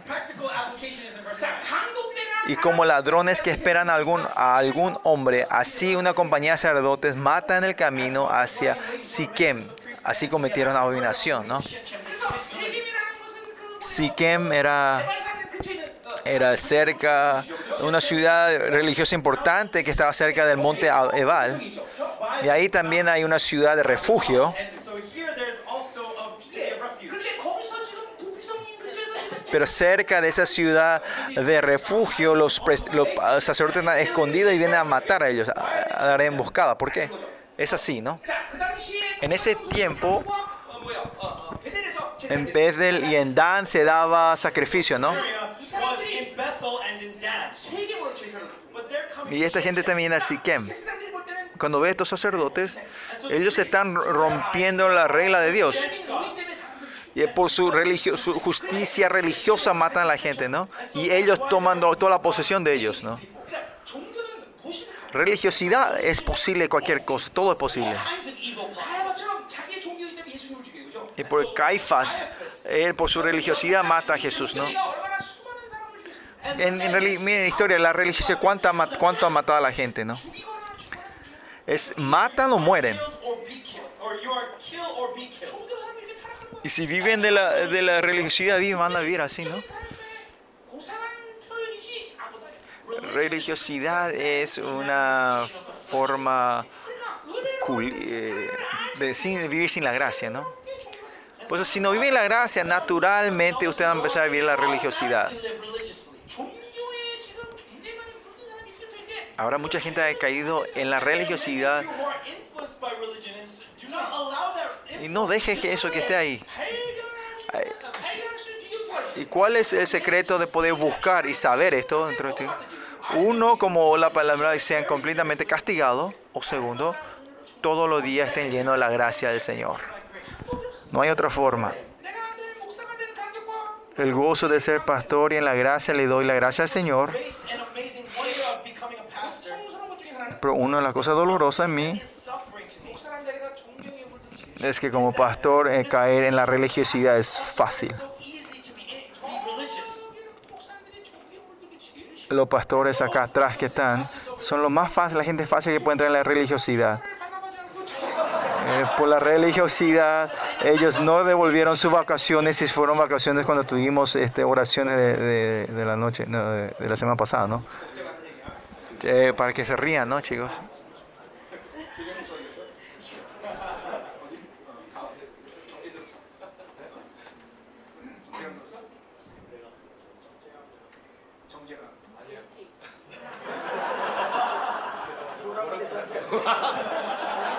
Torcho, ¿te sentiste culpabilidad cuando dije? Y dijo, no. Eh. Bueno, vamos ya terminando.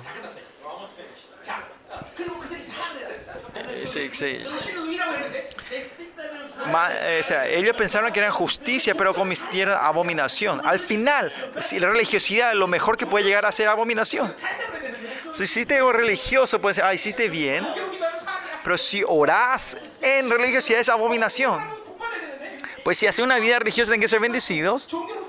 Pero ofrendas en religiosidad es abominación. Esto es algo temeroso, ¿no? Tremendo, ¿no? Por eso todo tiene que ser misericordia y conocimiento de Dios. Sin esto termina todo. Aleluya. Y sean llenos de la gracia del Señor, llenos de la misericordia de Dios.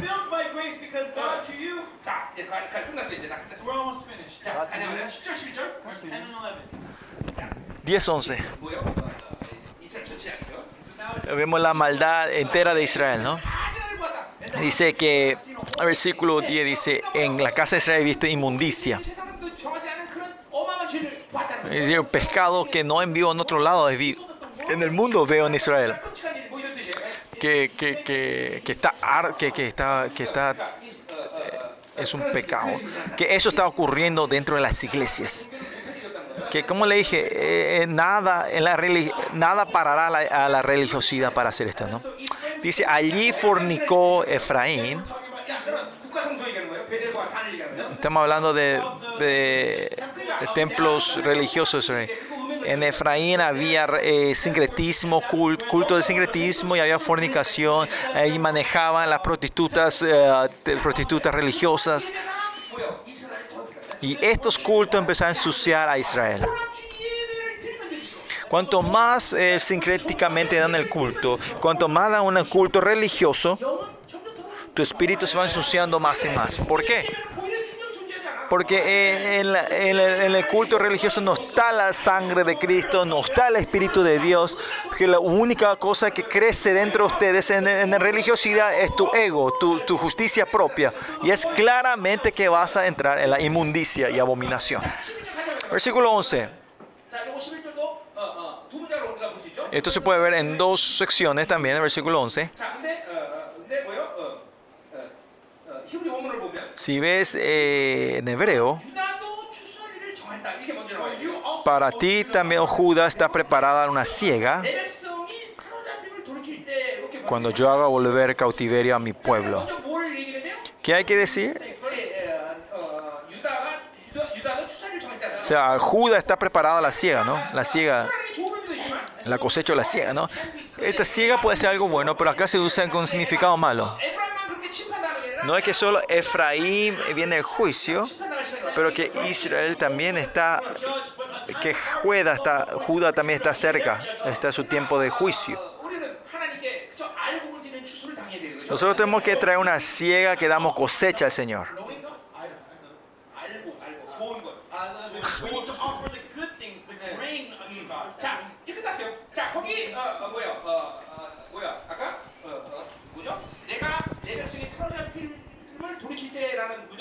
¿Se acuerdan cuando dice cuando mi, eh, mi cuando vuelva a cautiverio de mí? Dice.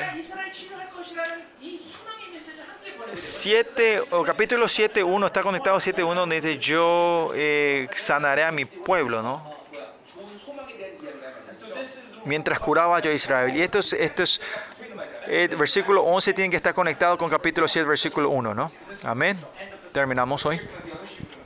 Dije que iba a terminar a las 8, pero terminamos a las 6 y 20, así que terminamos temprano, ¿no? En mi boca está saliendo fuego de hablé tan rápido.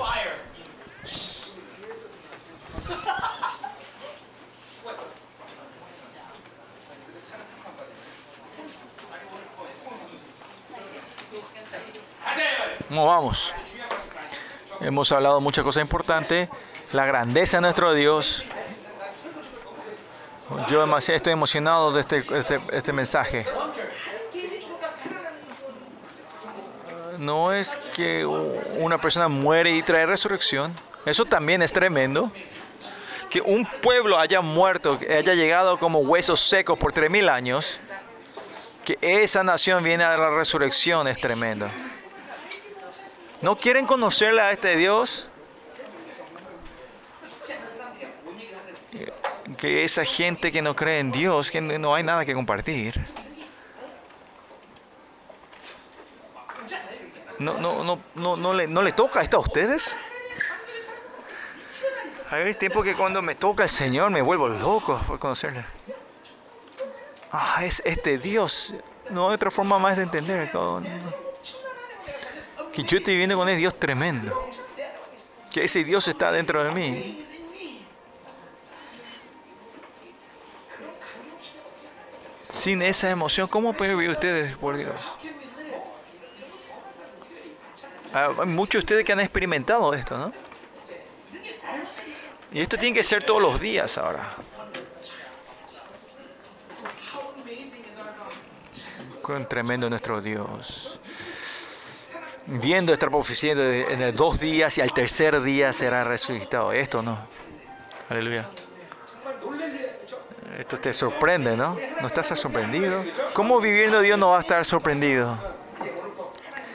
Desde hoy vivamos una vida re regocijarnos de Dios. Que Dios es todo para nosotros. Que, que Dios es todo. Tenemos que ser eso. Vamos a anhelar al Señor. Que esa vida de resurrección esté lleno dentro de nosotros hoy también.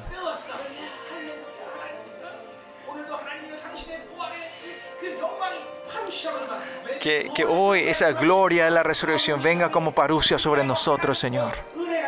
Y llénanos de tu gracia.